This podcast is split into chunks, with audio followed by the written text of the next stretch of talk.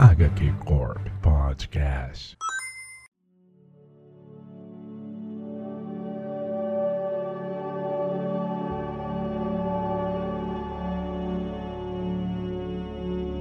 Salve pessoal! Estando mais um HQ Corp. Eu sou o Konema e hoje é dia de X-Men.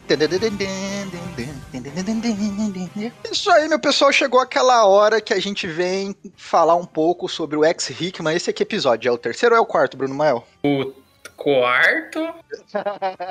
Eu acho que O é. quarto, sim, É, o quarto, é o quarto. Te- Teve House, Aurora e o Espada.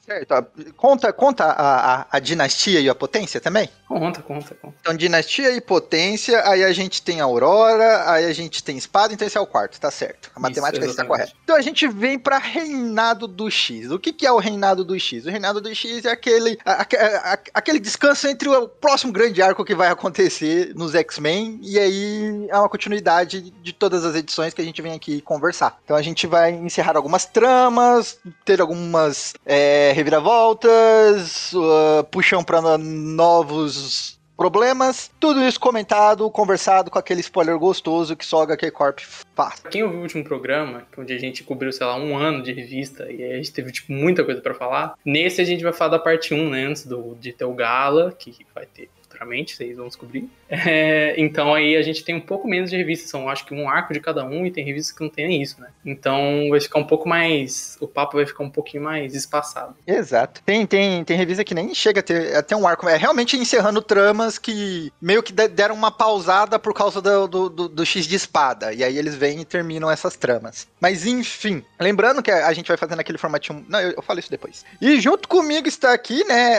é, os amigos reunidos para essa jornada do átomo, começando por Bruno Mael. Excalibur ficou bom, quem diria? Ou eu, eu vou saber nesse programa. Eu já, eu já mandei você ler, porque Ah. tinha coisa de Arthur e de, de Merlin, de, do filho do Arthur lá, e você- eu sei que você gosta dessa É. parada. Eu gosto, hein, mano. Mas o, o Excalibur, eu ainda sou. Eu tenho um, um certo preconceito pro, até chegar até aqui, entendeu? O- o- é uma jornada muito longa, sabe? Você não sabe o quanto eu caminhei pra chegar até aqui. Mas enfim. é, E junto com a gente tá aqui fazendo um crossover dos podcasts, né? Porque a gente tem dois membros da corporação, dois membros do Utopia X, então já que é um papo de X-Men, por que não fazer esse crossover que também é um X, ó? X, ha, X, baby, X. Começando pelo nosso querido amigo Henrique, que já participou aqui. É, eu que desisti do catolicismo, hoje a gente vai conversar sobre minha nova religião. Religião mutante. Ah, Do noturno. Olha só, noturno é meu pastor e nada me faltará. Exato. Junto com o Henrique, a primeira vez participando aqui da corporação, a menina Letícia. E aí, gente, é, que nem o Henrique falou, falo pra, aqui pra vocês: a fé não pode nos salvar, a ciência não pode nos curar e a magia não pode nos purificar. Precisamos de um novo caminho. Nossa senhora, peraí. Amém. Hum, Fiz o sinal aqui. Em vez, de, em vez de fazer sinal da coisa, a gente tem que fazer um sinal de um X, tá ligado? Um X, Tocado- igual, É. igual o Ciclope. Igual o É. Ciclope quando saiu da quando foi. Inclusive, né? eu não sei É. vocês já viram essa história que o, Claremont foi ver Pantera Negra, e aí quando fizeram Wakanda Forever, ele falou assim, essa porra é um X. E ele foi num podcast e fez toda uma fanfic, que na verdade é, os, os Wakandianos eram mutantes, que o vibrante alterava o DNA deles, que na real a mãe do T'Challa era tempestade. Eu fiquei, caralho, velho, que viagem. Foi longe, né? Foi longe. Mas faz sentido, né, mano? Fazer um X assim, né? Pá, o sinal do X. Muito bacana. Então é isso aí, meu caro ouvinte, pra você entender qual é o formato do programa hoje, né? A gente vai falar sobre uma muitas edições que o Bruno Mel vai citar pra vocês quais são todas essas edições. Pode Agora? falar. Bruno Mel. Ah, Só, tá. só, só, só os títulos que a gente vai conversar hoje. Beleza. É, a gente vai falar do, do que saiu lá fora de dezembro até junho de 2021 e vai começar a sair no Brasil aqui a partir do X-Men 27, depois do, do, X- do X de Espada. Então a gente vai falar de Sword, Way of X, é, puta, agora tem que traduzir, né? Sword ou Espada, Way of X deve ser trilha de X, Filhos do Átomo, X-Corp, X-Men, Carrascos, Novos Mutantes, Calibur, X-Force, Cable, X-Factor, Hellions e Wolverine. As edições saíram nesse período, são é, cinco edições, basicamente, das revistas de linha, né? Cinco ou seis. É, e as outras edições, algumas são cinco, algumas são uma, e a gente vai comentar conforme a gente for falando. E lembrando que a gente vai comentar todos esses títulos com spoiler, entendeu? A gente vai dar a nossa. Moderados. Moderados, Moderados. não, a gente A gente vai dar a nossa opinião de como que estão as histórias, o que que tem de bom, o que que tem de ruim. A gente não vai ler a história de ponta a ponta. A gente vai citar as coisas legais que a gente achou e que estão sendo bem trabalhadas e que a gente, e as nossas expectativas para o futuro sobre isso. Mas então fica mesmo assim avisado que tem spoiler a partir do toque da sirene desse programa. Então é sua conta em risco. E lembrando você que o HQ Corp tem redes sociais, tem Twitter, tem Instagram, tem Facebook. Vá lá conferir a gente nas redes sociais. A gente agora tá é, mais interativo. Estamos aí com um projeto de notícias. Então não deixe de conferir uh, os os nossos outros trabalhos. E de seguir a gente é só digitar HQ Corp aí no seu buscador que vai aparecer essa corporação que fala de quadrinho todas as semanas. E sem mais delongas, vamos para o X.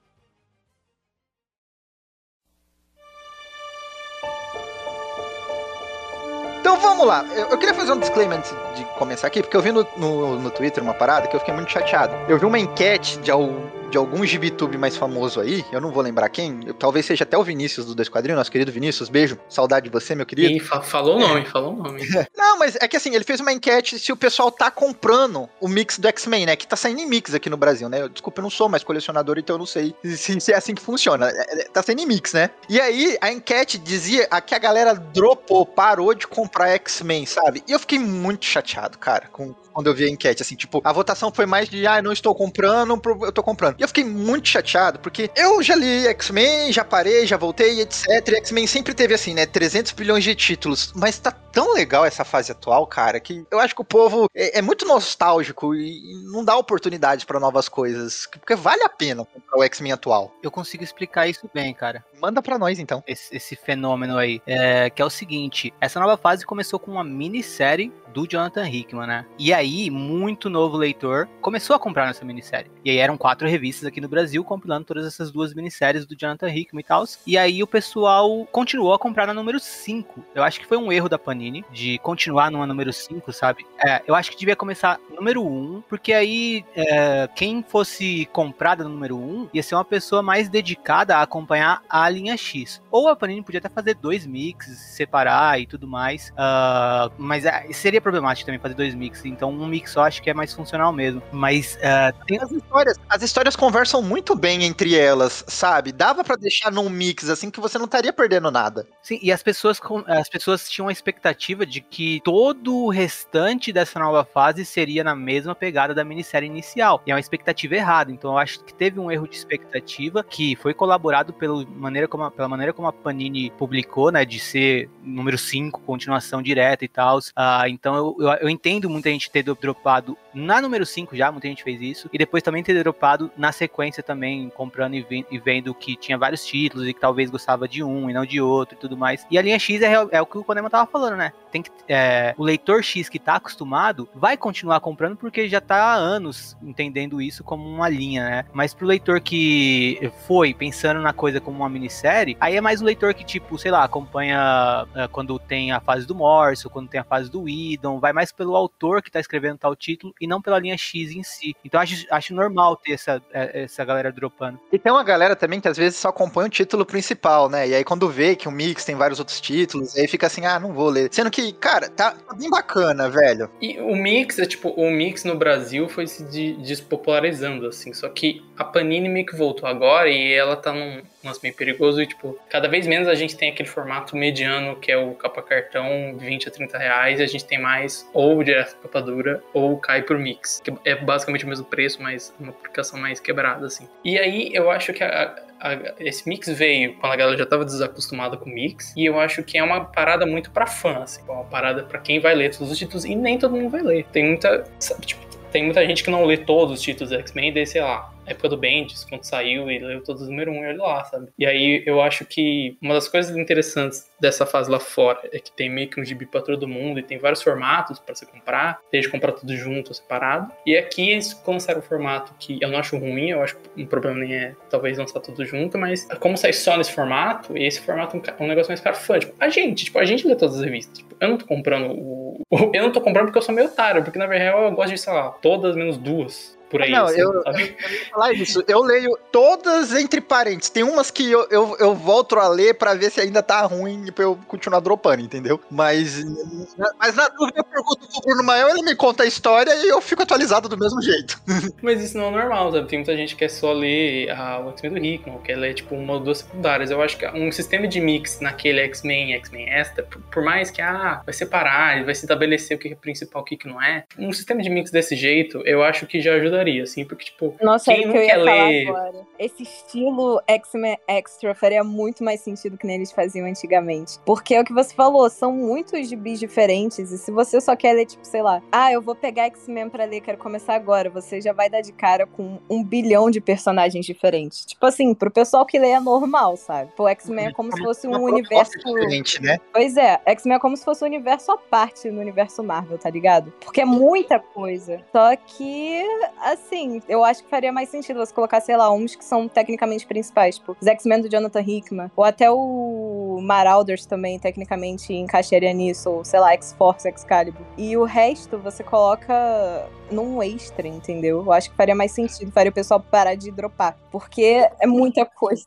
E já sai dois gibis no mês, né? Tipo, não é como se fosse, ah, não, tipo, o formato atual já são dois gibis no mês. E já tem. E tem outra questão também, que eu acho que a galera dropa, né? Que não é uma revista, teoricamente são duas no mês. É 50 reais por mês, cara. Exige muito comprometimento tipo- pro seu bolso. Já, já aperta, sabe? Tipo, já vão ser duas revistas. Eu acho que não, não teria problema dividir, mesmo que eles tivessem estabelecido o que que é, entre aspas, importante ou não pra colocar no principal. É porque, assim, as pessoas já vão ter que comprar essas duas revistas e eu acho que isso ajuda, assim. Tipo, o, o meu problema maior seria onde vão enfiar o Wolverine, porque o Wolverine é o tipo de coisa que a galera quer comprar e quer ler, só que hoje em dia a Panini tá fazendo mensal, então não vai vender sozinho. É, é. Tem que botar no Faz- mix, faz- só que, tipo... Faz single issue e tá tudo certo. Tem uma outra parada também, que eu, que eu vi, aí eu já vi em, em grupos de, de ribizeiros mais voltados ao seu estilo nerdola, falando que, o, ao contrário das outras fases é, de, é, da Marvel que o Jonathan Hickman escreveu, essa fase do X-Men tem muita coisa é, envolvida, e aí eles não sentem mais atração em ler, porque, tipo, o título principal é só o X-Men do, é, do Hickman. Só que ele tá contando tanta história nesse X-Men que casa tanto com os outros gibis que eles não querem ler os outros gibis, eles queriam só ler o X-Men e ler um outro título como se fosse Vingadores Novos Vingadores, Fundação Futura e Quarteto Fantástico. E aí eles estão até falando que é a pior fase que o,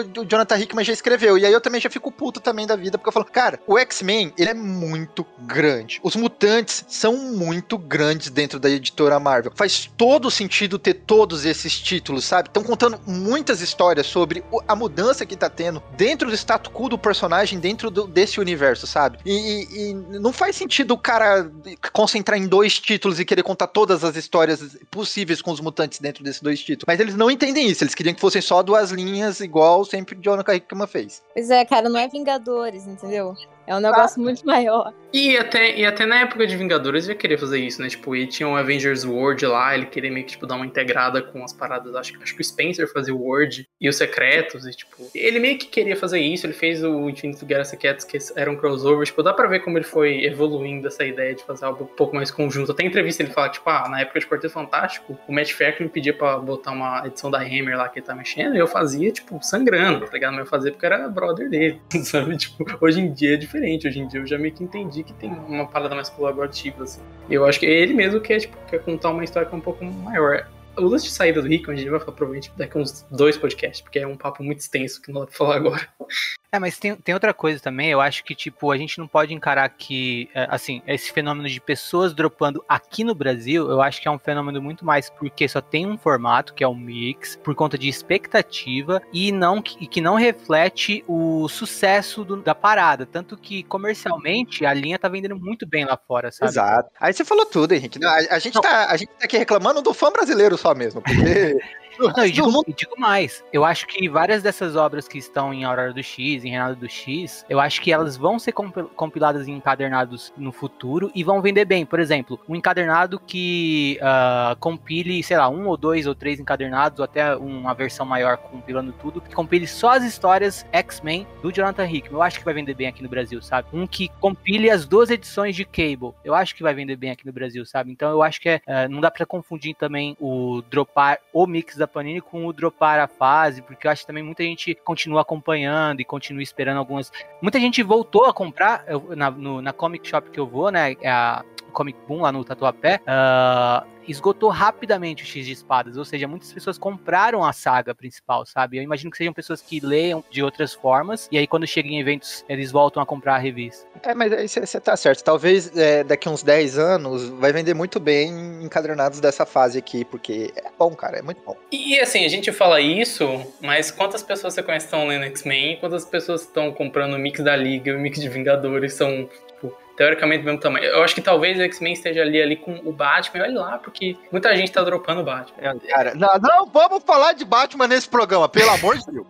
Quando não aguenta mais Batman. Não aguento o dia mais. inteiro a gente fala Já de tá Batman bom. sem querer. Pelo amor, o cara já, já, o cara já dominou a DC. A DC é toda dark, escura e morcego. Chega. Vamos falar de X-Men. Tá, vamos, vamos pro programa agora. Zona de spoilers. Zona de spoilers.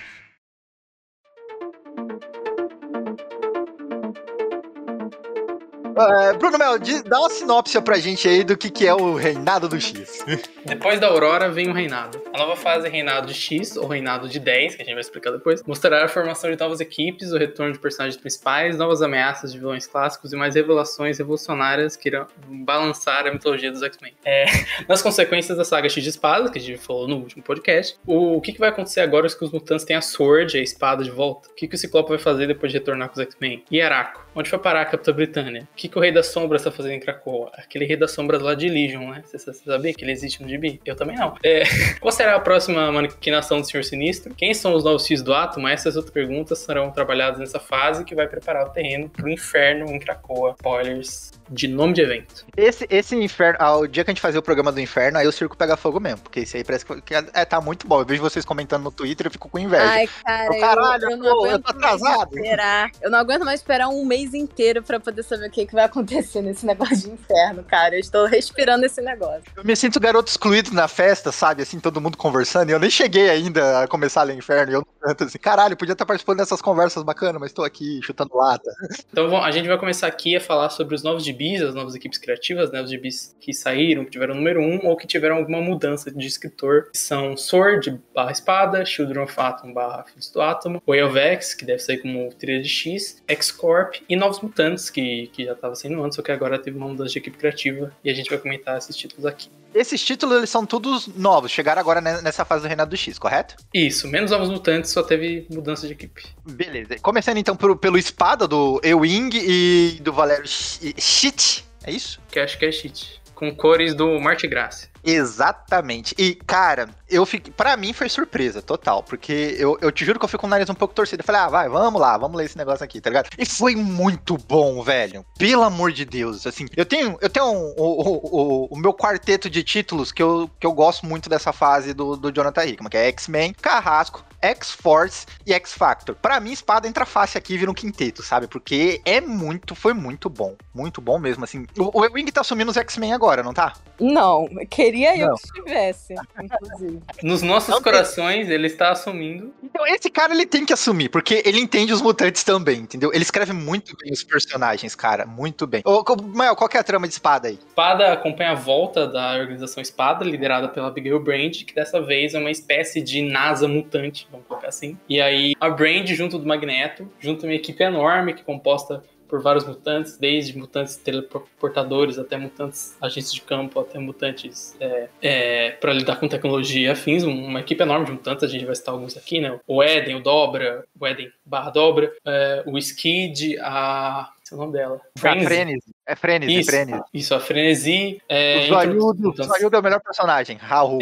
entre os mutantes que a gente vai comentar, né? E aí começa basicamente estabelecendo o que é a Sword, e como funciona essa organização. É muito House of X, Powers of X das ideias, assim. Começo, Exato, cara. Eu acho que você, você chegou ao ponto, assim. Eu não me sentia lendo é, um título do X-Men igual o título do, do, do Casa do, do, do X e do Potência do 10 até ler Sword, sabe? Quando ele vem com. Quando o All-Wing vem com o conceito dos 6, eu terminei a edição falei, meu Deus, cara, que coisa magnífica foi essa que eu acabei de ler? E, e aí a, rola a saga Rei de Preto, que tá saindo aqui, e aí o, acaba entrando. Rei das Trevas, aliás. A saga Rei das Trevas, e aí acaba entrando algumas duas edições. Na real, é só até menos, né? Tem uma edição que é basicamente só dando foco no dobro e tal. E aí, depois da saga, tem toda a resolução, a gente tem uma edição um pouco focada no Fabian Cortez e em alguns questionamentos sobre as leis mutantes, basicamente. É, eu acho que na primeira edição eu tive flash, flashback de House Powers. Nas outras edições, especialmente ali no meio de, de Rei de Preto e tal, é, Rei das Trevas, cara, é, eu tive uma sensação. Sabe aquela cena do Ratatouille? Do cara, o chefe comendo, ele lembra dele criança? Eu tive um Inception disso, assim, porque eu li, aí eu lembrei de Ultimates do Jung, e Ultimates do Jung me fazia me lembrar dos Vingadores do Rico. Então foi uma tripa, assim, que eu,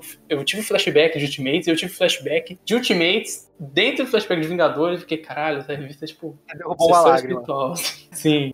Ô, menino Letícia, o que, que você achou de espada? Eu amei espada. Foi que nem você falou no início, tipo, eu não dava nada por isso. Eu realmente fiquei, caraca, eles vão fazer uma, um gibi cuja personagem principal é a Abigail Brand. Ok, deve ser até daorinha. Só que eu achei sensacional, cara. Tipo, tudo que tem nesse gibi eu achei um conceito muito bom. E que nem você falou também, é uma coisa mais ligada com a minissérie que iniciou tudo, né? Tipo, House of X, Powers of Ten. E é muito da hora. Até, tipo, os personagens que aparecem bastante, sei lá, o Magneto. Eu acho o Magneto de Sword o melhor Magneto, tipo, dessa é, época, entendeu? Muito bom, cara. Ele, eu, isso que eu ia falar agora. O, o, o Ewing, ele, ele tem um superpoder. Ele consegue dar. Parece que ele entende os personagens, ele consegue dar a voz devida a esses personagens, sabe? Porque eu acho a Abigail uma motherfucker fodona, tá ligado? Pra mim, eu, eu, vi, alguém no, eu vi alguém no Twitter falando isso, falando assim: a, a Abigail é o único personagem dos X-Men que pode enfiar o dedo na cara do, do Magneto e do Xavier que eu vou concordar com ela ela, tá ligado? E, tipo, é essa impressão que você tem, que ela,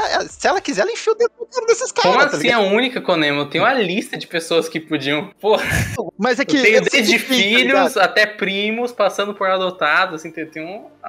Não, mas a ideia é que ela é só dona pra fazer isso, entendeu? Tipo, de. E, e- e você ficar do lado dela, tá ligado? Eles, tipo, É, a Abigail. Brand é aquela coisa, ela pode até cometer genocídio. Só que você ainda fica, ela.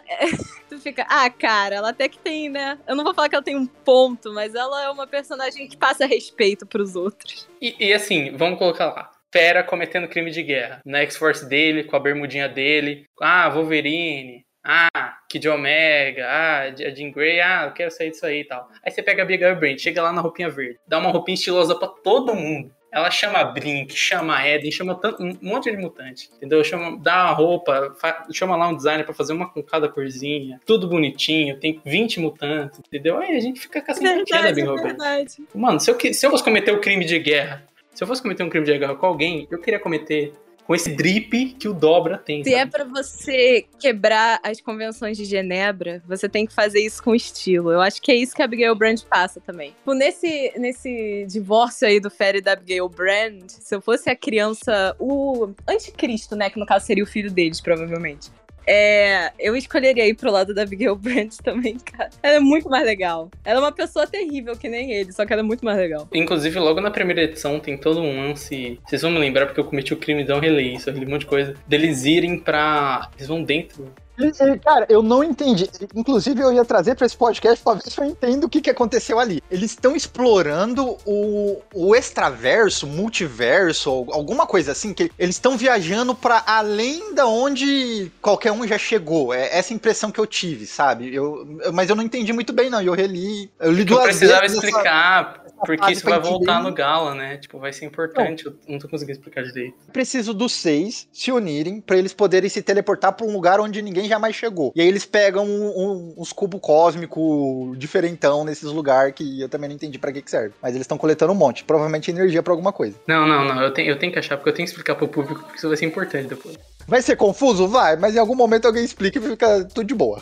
Ah, Eu, eu fico mesmo no, no, no- rolê dos personagens, que eu adorei todos os personagens que eu escrevi aqui. Sim, cara, todos eles são sensacionais. o Zóio é sensacional. Eu falei assim, caralho, mano, que, que, que nem sabia da existência desse mutante. Onde que ele surgiu pela primeira vez? Eu queria saber mais sobre ele, sobre esse olho maluco que ele tem. Eu também adoro que ele pega uns, assim, tipo, que ninguém meio que usa, tipo o Skid, tá ligado? Que é o, a criança que tem. Criança não, né? Que ele já tá crescido, mas é quando ele apareceu pela primeira vez, tipo, em X Factor da Louis Simonson ainda, é, ele era uma criança, que é o que tem, tipo, a cadeira de rodas é, mega moderna e tal. Achei o máximo trazer ele de volta. A Amelia Vogue, cara, ele trouxe de volta também, que ela aparece. Eu acho que a gente vai falar até, sei lá, quinta edição, que é o que tá na pauta. Ela aparece na quinta, assim, tipo. Cara, eu achei sensacional. O O Xavier vem dando em cima dela já. Sim.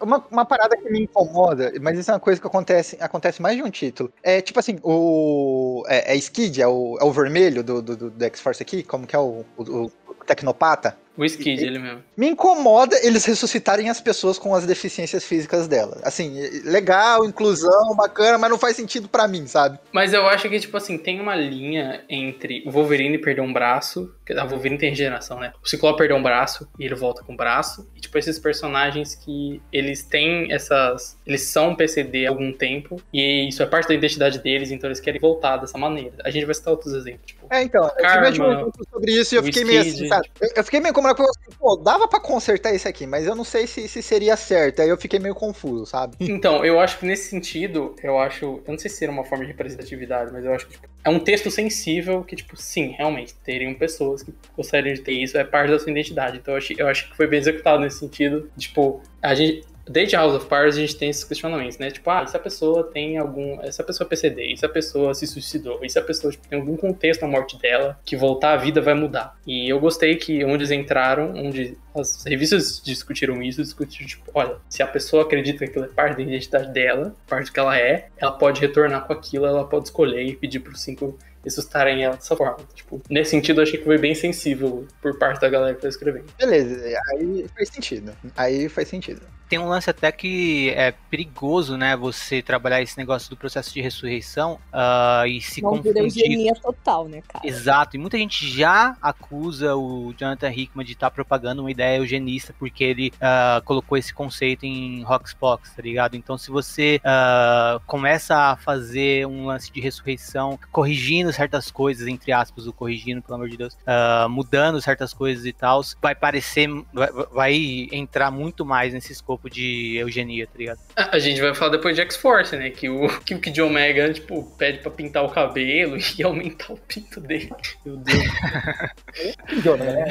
Dele a gente não espera nada menos do que isso. Mas da trama da revista, é, logo na primeira edição eles vão basicamente até o limite do universo, né? Onde a gente tem o, o Dobra consegue transportar. E aí a série apresenta o conceito dos seis, que são as seis cores e seis. é, é, vamos colocar assim. Assim como a gente tem os cinco para fazer a ressurreição, os seis, eles são outro tipo de sinergia mutante, onde você tem é, o mutante de controle, o mutante de poder, o mutante de escudo, o mutante guia, o mutante olho e o mutante pra gerar uma energia, vamos colocar assim, e eles fazem essas missões, então por isso que a Sword tem um monte de gente, cada um tem uma cor tal, cada um tem uma, uma função, de poder teleportador, até o hacker, até a pessoa que vai ter um poder bruto, é o Fabinho Cortez, mesmo que tá lá só pra dar poder pros outros, porque esse é o poder dele e tal. É, isso vai voltar depois, vai ser importante, eles conseguem pegar uma substância lá, ou eles atravessam esse lugar no limite do universo, isso vai voltar depois, e aí já voltam pra tramas de, de, de Rei das Trevas e tal. Mas isso vai ser importante depois. É, Você que Mas leu. Essa, essa é a parada do, desse título de espada que talvez, por isso que eu falei assim, ah, me lembrou um pouco lá o início, o House e Potência. Porque eu tava sentindo falta de, dos mutantes é, combinarem mais os seus poderes pra poder fazer algo muito grandioso, sabe? E aqui foi quando eu senti que isso aconteceu de novo. E eu acho que devia acontecer mais vezes, sabe? Porque numa sociedade mutante, é, é assim que o negócio tem que funcionar.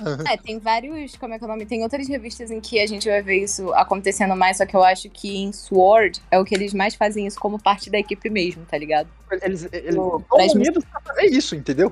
E tipo, assim como Roxbox foi um foi o pontapé inicial de Aurora do X, eu vejo muito Sword como ah, o- a revista que eleva o, a evolução, segue a evolução que teve na revolução de Krakow e tudo mais. Essa revolução continua em Sword agora, né? E muito, muito do que vai acontecer em Reinado do X acontece por conta de da história que a gente vê nessa revista, em Sword, né? Então é importante nesse sentido. E eu, eu sinto muito que se uh, Roxbox foi o centro que deu origem à Aurora do X, uh, Sword foi a mesma coisa que deu origem a- ao Reinado de X, né? A gente vai ver muitos muitas das histórias partindo de conceitos explorados ali, muita da revolução que vai acontecer depois uh, na história do, do Gala uh, vai partir de Sword também, então uh, ela, ela tem um peso, é legal a gente começar a conversa por ela, porque ela realmente tem um peso grande nessa, nesse reinado de X. Uma coisa que eu amo de Sword também é que quando você para pra pensar, é tipo um acólitos do magneto turbinado, tá ligado? Isso é muito.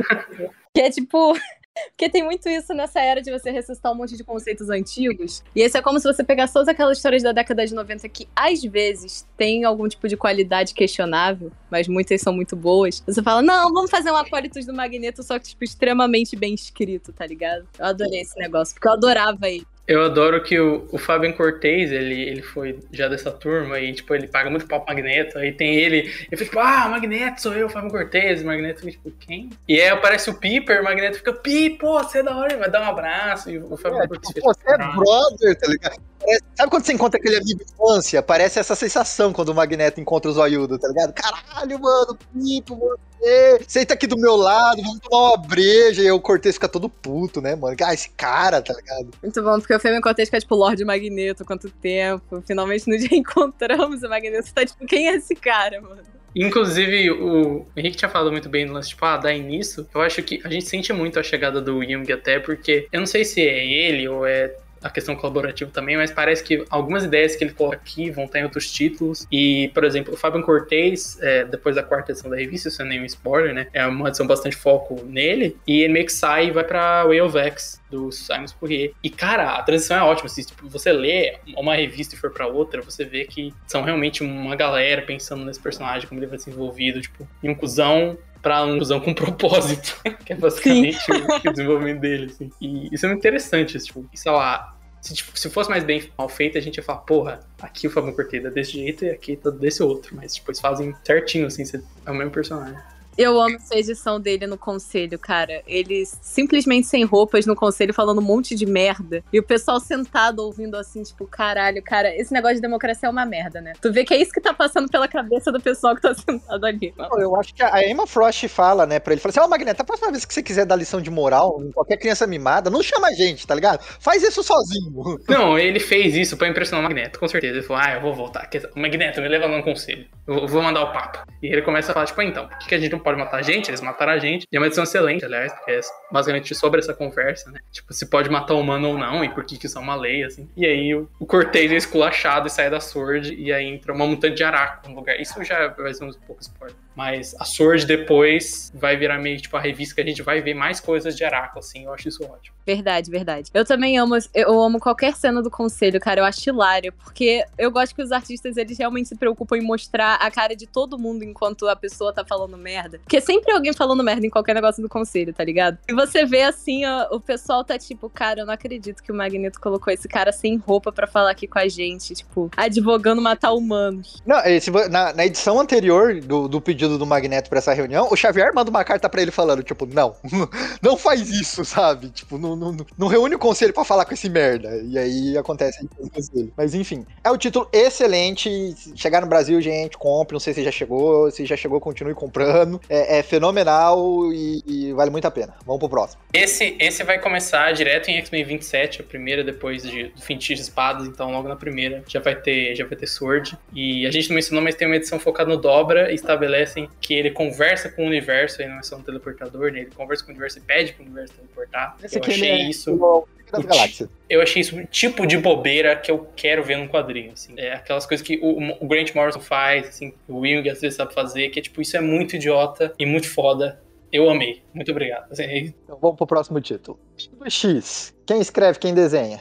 O Way of X, ou Trilha do X, é escrito pelo Simon Spurrier, desenhado pelo Bob Quinn e colorido pelo Javier Tartaglia, acho que é essa a pronúncia. E nessas duas edições que saíram só, foram a começo da revista ali antes do Gala, a gente acompanha o Noturno é, se questionando e questionando a, a, sociedade, a cultura mutante. É num gancho lá de X-Men 7, se não me engano, é, de X-Men número 7 que eu não lembro qual que vai ser o número que saiu na, no Mix da Panini, mas procurem lá no Utopia X que fizeram um programa sobre isso. Aí você vai achar lá o número. E aí dá meio que uma continuidade. E essa revista do, do Elvex vai ser uma revista focada nisso, né? Do, no Noturno examinando a sociedade mutante. E acho que é legal a gente não spoiler quem que é uma figura que aparece que é muito importante. É, é difícil não spoiler, mas esse eu acho que é legal deixar. É, e pensar um pouco nisso. Então, vários questionamentos, tipo, ah, o que acontece com lá, o backup que a gente perde quando a gente morre? Será que a pessoa que voltou com backup no dia anterior, ela é a mesma pessoa? E a alma? E esse tipo de questionamento, assim. Então, é, a gente tem pouco pra falar dessas primeiras duas edições, mas é um título muito de questionar um pouco e, e discutir a, a, sociedade mutante. Assim. Isso é um rolê que eu acho muito da hora, tá ligado? Tipo, é, é, é, um, é um questionamento que o Hickman levantou dentro dos títulos do, dos X-Men e que vai ser trabalhado no título principal. Que outro título vai trabalhar isso? Cara, eu amo o Way of X. Tipo, falando seríssimo, eu acho sensacional. Eu tava esperando muito, finalmente, eles pegarem essa, essa parte do plot que foi colocado em X-Men 7, com esse negócio de, tipo, né, religião e tal, e colocar o Noturno como personagem principal de qualquer coisa. Eu acho já sensacional, porque eu acho ele ótimo. Mas, cara, é muito bom. E esse,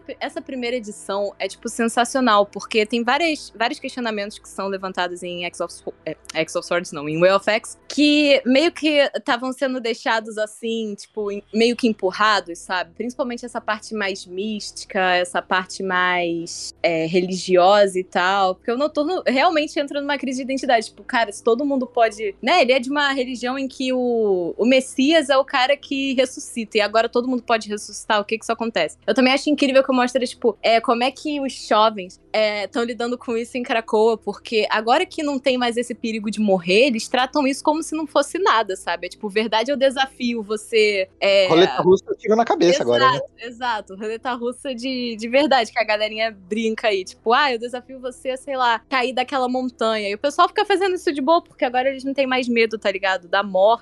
E aí fica bem nesse questionamento do noturno de, tipo, se você não tem medo de morrer, para que que você vive? Entendeu? É, é muito foda para mim esse negócio. Também tem uma versão bem mais sinistra do Magneto, né? Do que a do Sword, por exemplo. Se você for ler um e depois você for ler outro, você vai ficar, caraca, cara, como assim? Eu acho que faz sentido porque o Magneto é um personagem muito multifacetado, assim, tá ligado? Também tem uma inclusão do Dr. Nemesis que eu achei muito legal. É o jeito que ele é usado nesse título. E, cara, eu gosto muito do Correia. Eu não tenho muito o que falar mal dele, não. Eu acho ele o máximo. Eu adoro o legacy dele. E o final, eu acho Cara, nossa, o final da primeira edição, no caso, eu fiquei, caralho, porque é, tem aquele aquele plot, né? Que é tipo meio que o plot, entre aspas, principal da era do Rick, é o negócio da Moira, não é? Tem o lance dela não querer trazer a, a Sina de volta e aquele lance de, que é, pelo que a Moira fala, porque ela vê o futuro e tal. E no final a gente já tem, tipo, o Noturno indo visitar o túmulo da Ruth da Blindfold que também tinha esse mesmo poder, inclusive ela é tipo, tataraneta da, da Cine, etc. E aparece lá o Legion, e ele vira pra,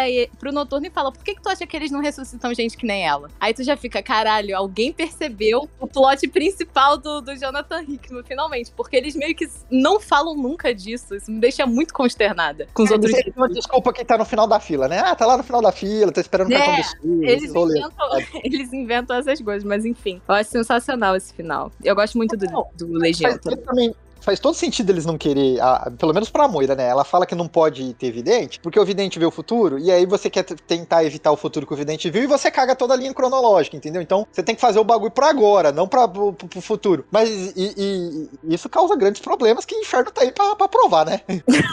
Não, mas eu acho que também não é só isso. Primeiro é porque a Moira é uma pessoa que guarda muito rancor. Se quando você falar inferno, você vai ver isso. Que inclusive é muito engraçado o jeito que isso é escrito. Mas também porque, sei lá, se você tem, por exemplo, um plano secreto que você não quer que ninguém descubra, você vai colocar alguém que é seu arco-inimigo que vê o futuro para saber, tá ligado? Então, assim. Isso aí é um metatexto do Rickon, que ele odeia spoiler, e aí ele foi escrever X-Men e falou: não vai ter mais gente prever o futuro, acabou. Não, não quero spoiler. Pode ser também. Mas o, o rolê do, do Legião no final, isso, isso a gente já dá uma spoilada boa, mas é tipo, engraçado que toda entrevista antes do lançamento perguntava: Ô Spurrier, e o Legião? vai rolar Legião? Ele fala, tipo, não vai, não, não posso falar de nada. Na primeira edição acaba com Legião. E a revista é uma revista do Noturno e do Legião, basicamente.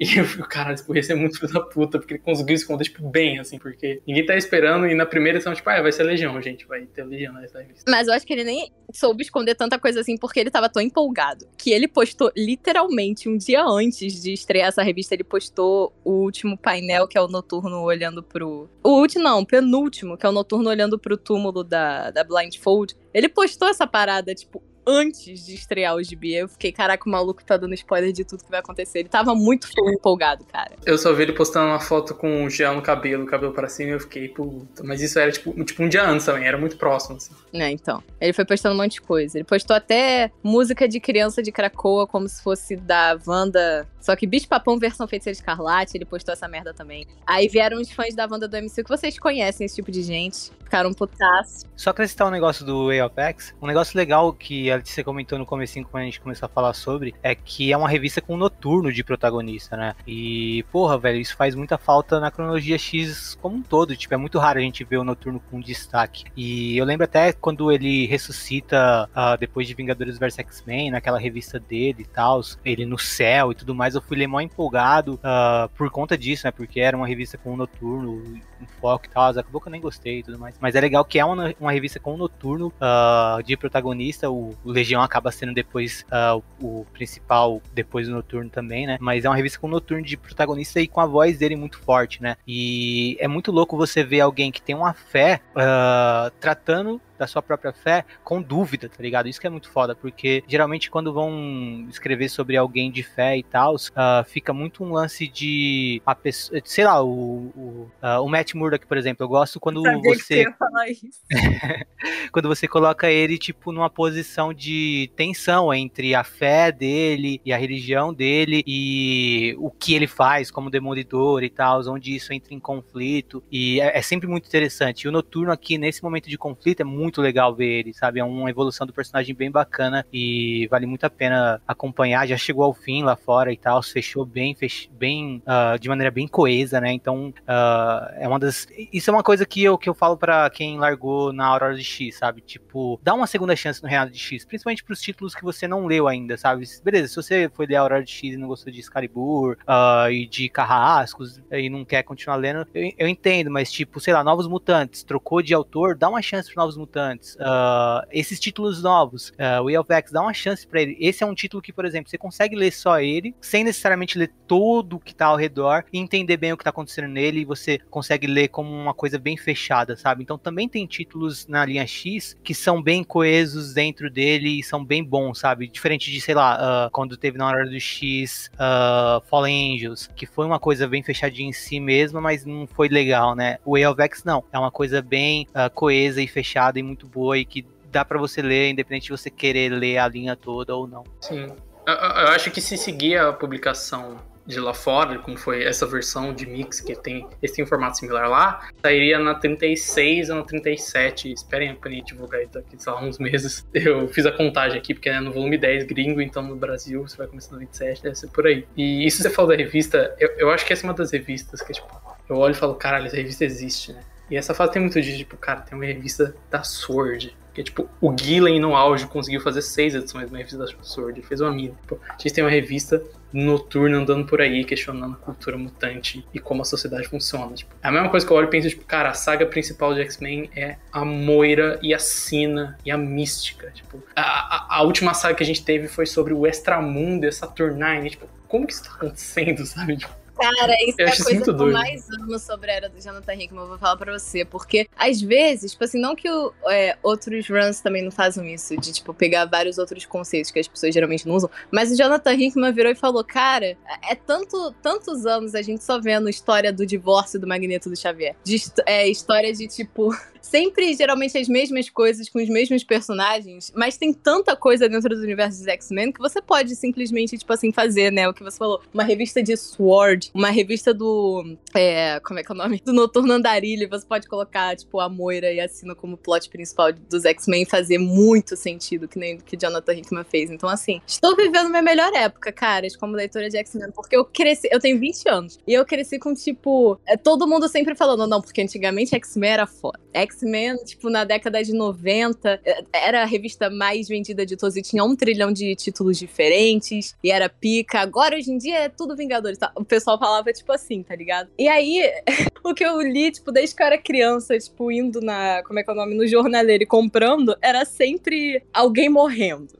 um X-Men sendo, tipo assim, desfeito. Um Vingadores vs X-Men, um, aquele evento dos Inumanos, tipo, a Marvel tentando substituir o pessoal. E aí, do nada, você vai lá e vem, sei lá, o Jonathan Hickman com, né, Roxpox fazendo Krakoa um lugar onde literalmente nenhum mutante morre, e depois colocando todos esses outros personagens, trazendo personagens, tipo assim, por exemplo, a Sina morreu em 1989, tá ligado? Na história, tipo, né, de publicação. E ele vai lá e faz ela, tipo assim, meio que um dos negócios mais importantes da era dele. Eu achei sensacional. Tipo, cara, isso é muito da hora. Eu sei que o Conan já quer finalizar, mas só uma parada que eu lembrei, aliás, sobre a proposta da revista, que o Spurrier é, falou muito, tipo, ah, o pitch principal é o Noturno buscando a religião mutante. Só que ele mesmo fala que, na real, nem é uma religião e que ele não tá querendo necessariamente fazer que o Noturno deixe de ser católico, personagens é, evangélicos do X-Men deixem de ser, ou judeus deixem de ser, ou muçulmanos deixem de ser, mas, tipo, algo que unifica a sociedade e a cultura deles, que eles precisam, porque eles vivem num território, eles falam a mesma língua, mas eles não são necessariamente.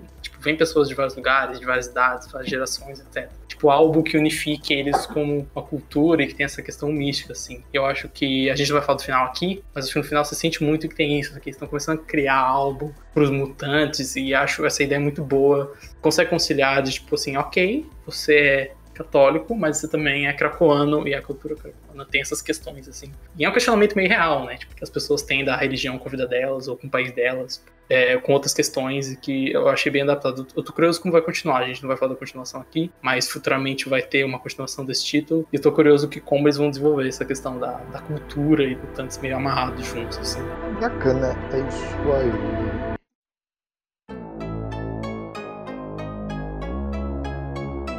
Próximo agora a gente vem falar dos filhos do átomo da Vitayala, Bernard Sheng e o Paco Medina. Uma galera aí. Cores do Maiolo e do David Curiel. Esse aqui é o título dos mutantes que não são mutantes. Título da apropriação cultural.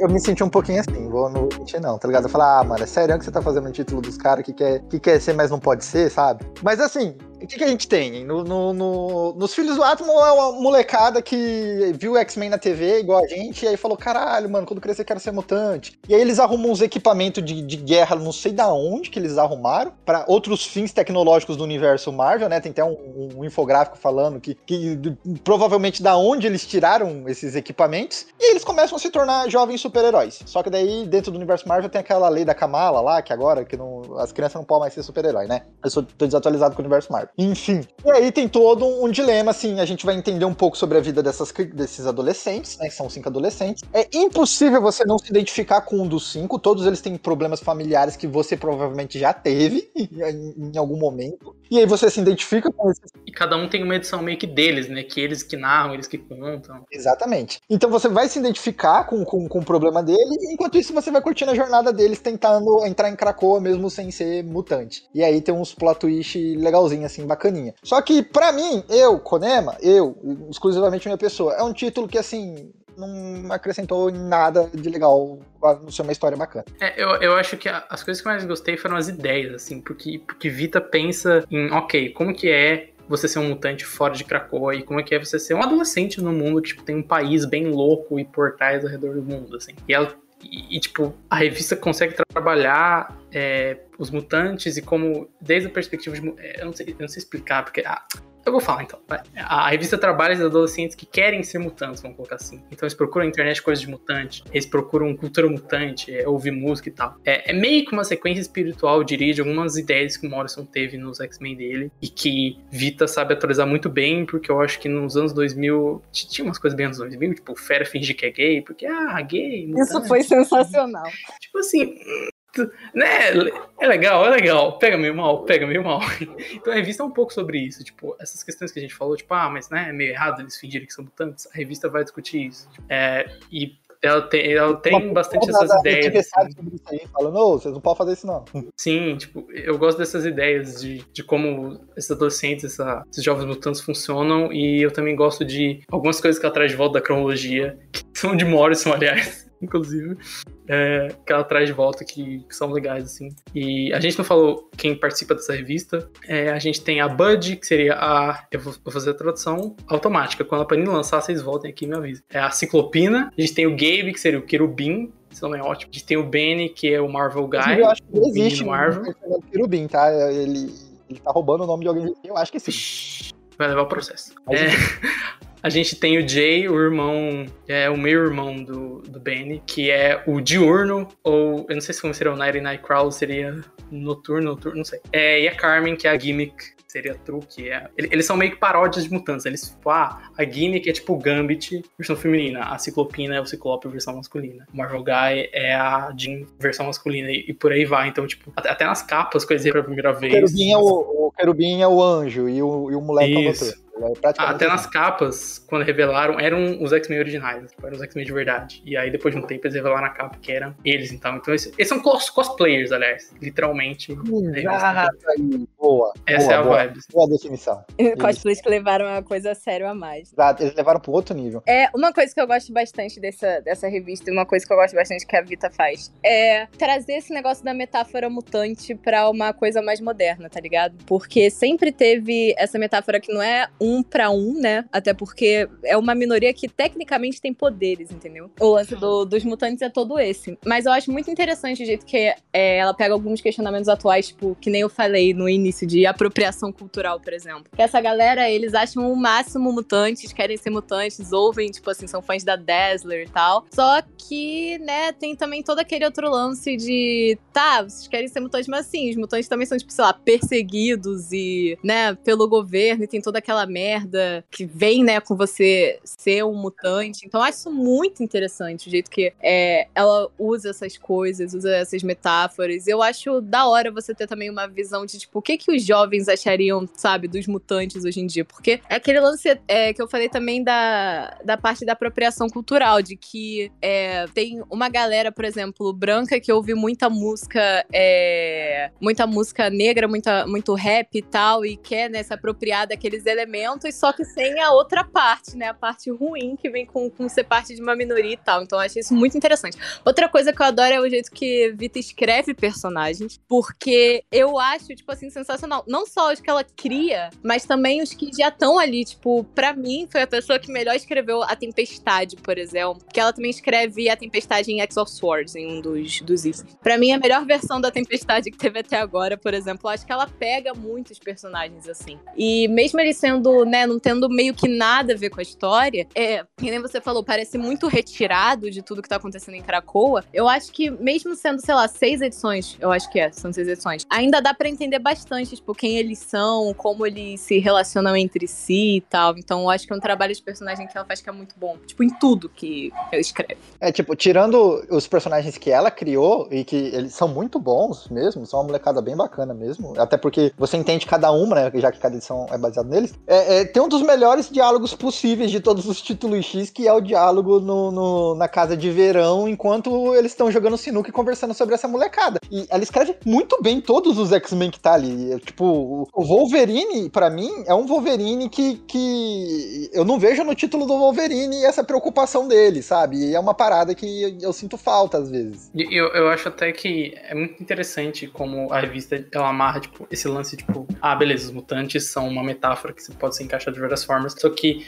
ela coloca do lado de outras metáforas. Então, tipo, você tem, por exemplo, você tem um menino que ele é, ah, que ele é preto, que ele joga basquete, e aí ele começa o diálogo falando, tipo, ah, todo mundo olha pra mim e acha que eu sou esse moleque, que vai bem na escola porque eu jogo basquete, eu sou um prodígio, e aí meu pai me abandonou e eu sou, tipo, esse estereótipo, e, tipo, eu não sou, não sou uma pessoa de verdade. E aí tem personagens LGBT, tem personagens é, que são simplesmente, tipo, hétero, branco, cis, tudo bem. É, e é interessante isso, porque coloca de lá, do lado as minorias reais, com essa minoria que é a mutante, e tem um diálogo ali, tem uma questão, tipo, não é exatamente a mesma coisa. Eu não quero spoiler, mas na- edição do Gala tem um momento que ah, tem um personagem específico que é LGBT e mutante, e aí quando ele fala pros pais, os pais, tipo assim, ah, eu sei que você é. E aí eu falo, não, não sou gay, sou mutante. Quer dizer, eu sou gay e sou mutante. E aí os pais ficam, tipo, sabe? E eu gosto como tem isso, assim, que a metáfora mutante não tá substituindo minorias reais. Ela tá é uma interseccionalidade. adicionando- Exatamente, essa palavra complexa que eu não conseguia pensar.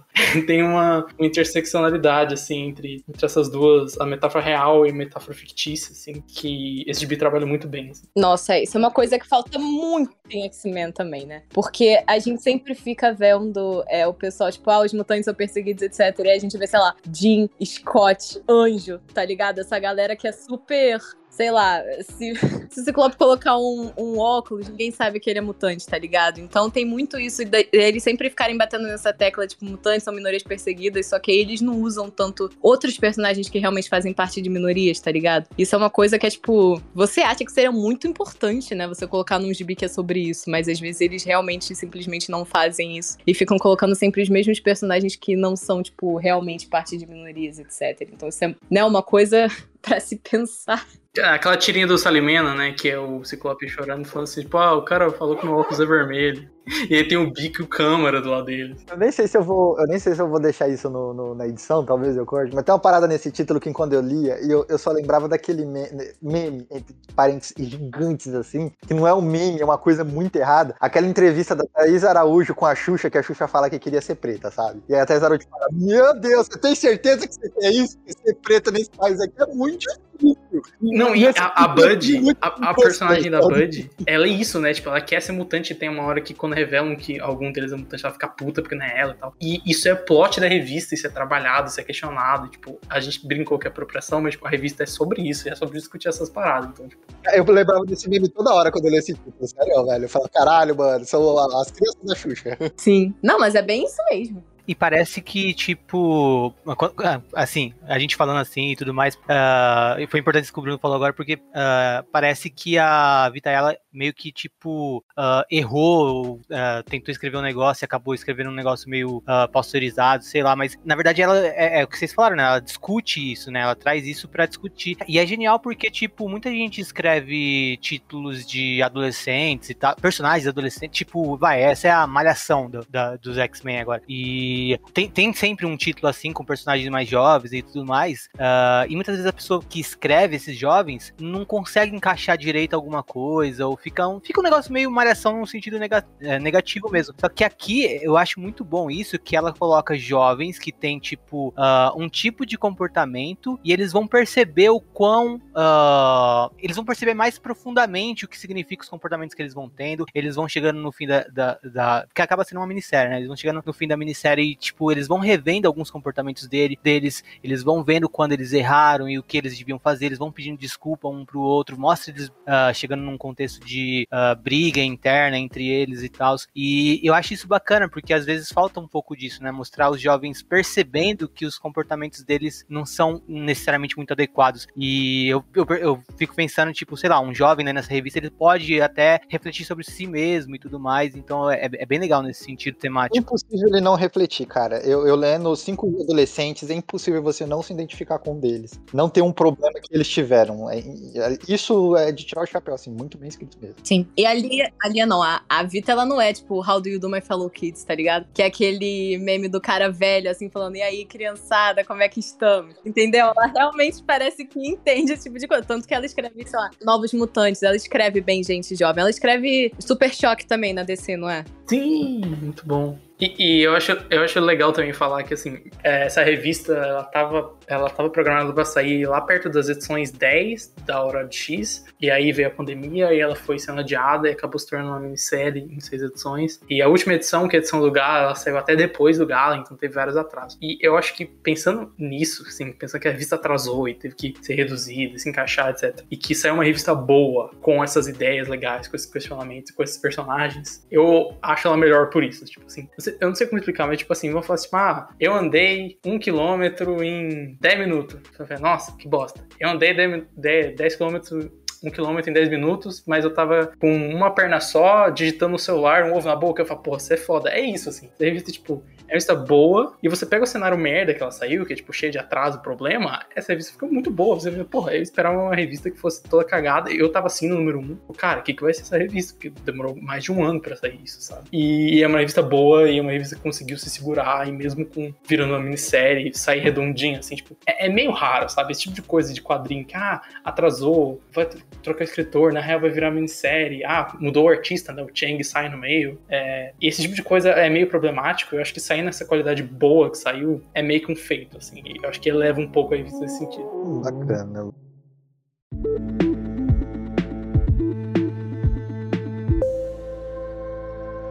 E agora vem X-Corp da Tini Howard, Alberto Fonchi e Valentine De Leandro. Diz uma coisa, melhora muito a escrita da Tini Howard?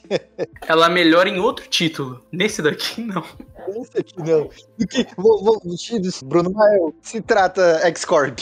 É, X-Corp acompanha especialmente o Anjo e a Moneta, né? Vai acompanhar também um pouco. Vai ter depois o Madrox, vai ter até a Celine e o, e o Mastermind, mas no foco principal é o Anjo e a Moneta. E eles são a X-Corp, a Corporação X, que agora é essa, basicamente essa empresa mutantes, essa grande fachada, e o contato dela com o mundo, a produção das drogas mutantes, é, esse tipo de coisa que a gente geralmente vê nos infográficos, que meio que ganha um gibi só, só disso, assim, vou colocar assim. E, assim, eu vou dar o crédito pra Tini que ela escolheu o Anjo e a Moneta, e esses são os personagens mais faria limers que eu consigo pensar dos X-Men. E eu acho que isso foi um acerto. Assim, ok, se você fazer uma revista que é meio chata, eu quero que você faça ela com personagens que eu acho que se encaixam nela. E pra mim, esses personagens se encaixam. Tudo bem, tipo, o Excalibur, por exemplo, eu ficava, porra, mas eu gosto do Gambit, eu gosto da Vampira, por que era chato? É, aqui eu falo, beleza, é o Anjo e a Moneta, né? Eles estão fazendo essas coisas que eu não me interesso muito. Cara, é, eu tenho um problema muito grande com, com X-Corp, porque pra mim X-Corp e Marauders são basicamente a mesma ideia, só que tipo dois gibis diferentes. Tinha que ser a mesma coisa, na minha opinião, assim, quando você para pra pensar, porque Marauders é aquele negócio que tem muito, fora o lance deles resgatarem mutantes e tal,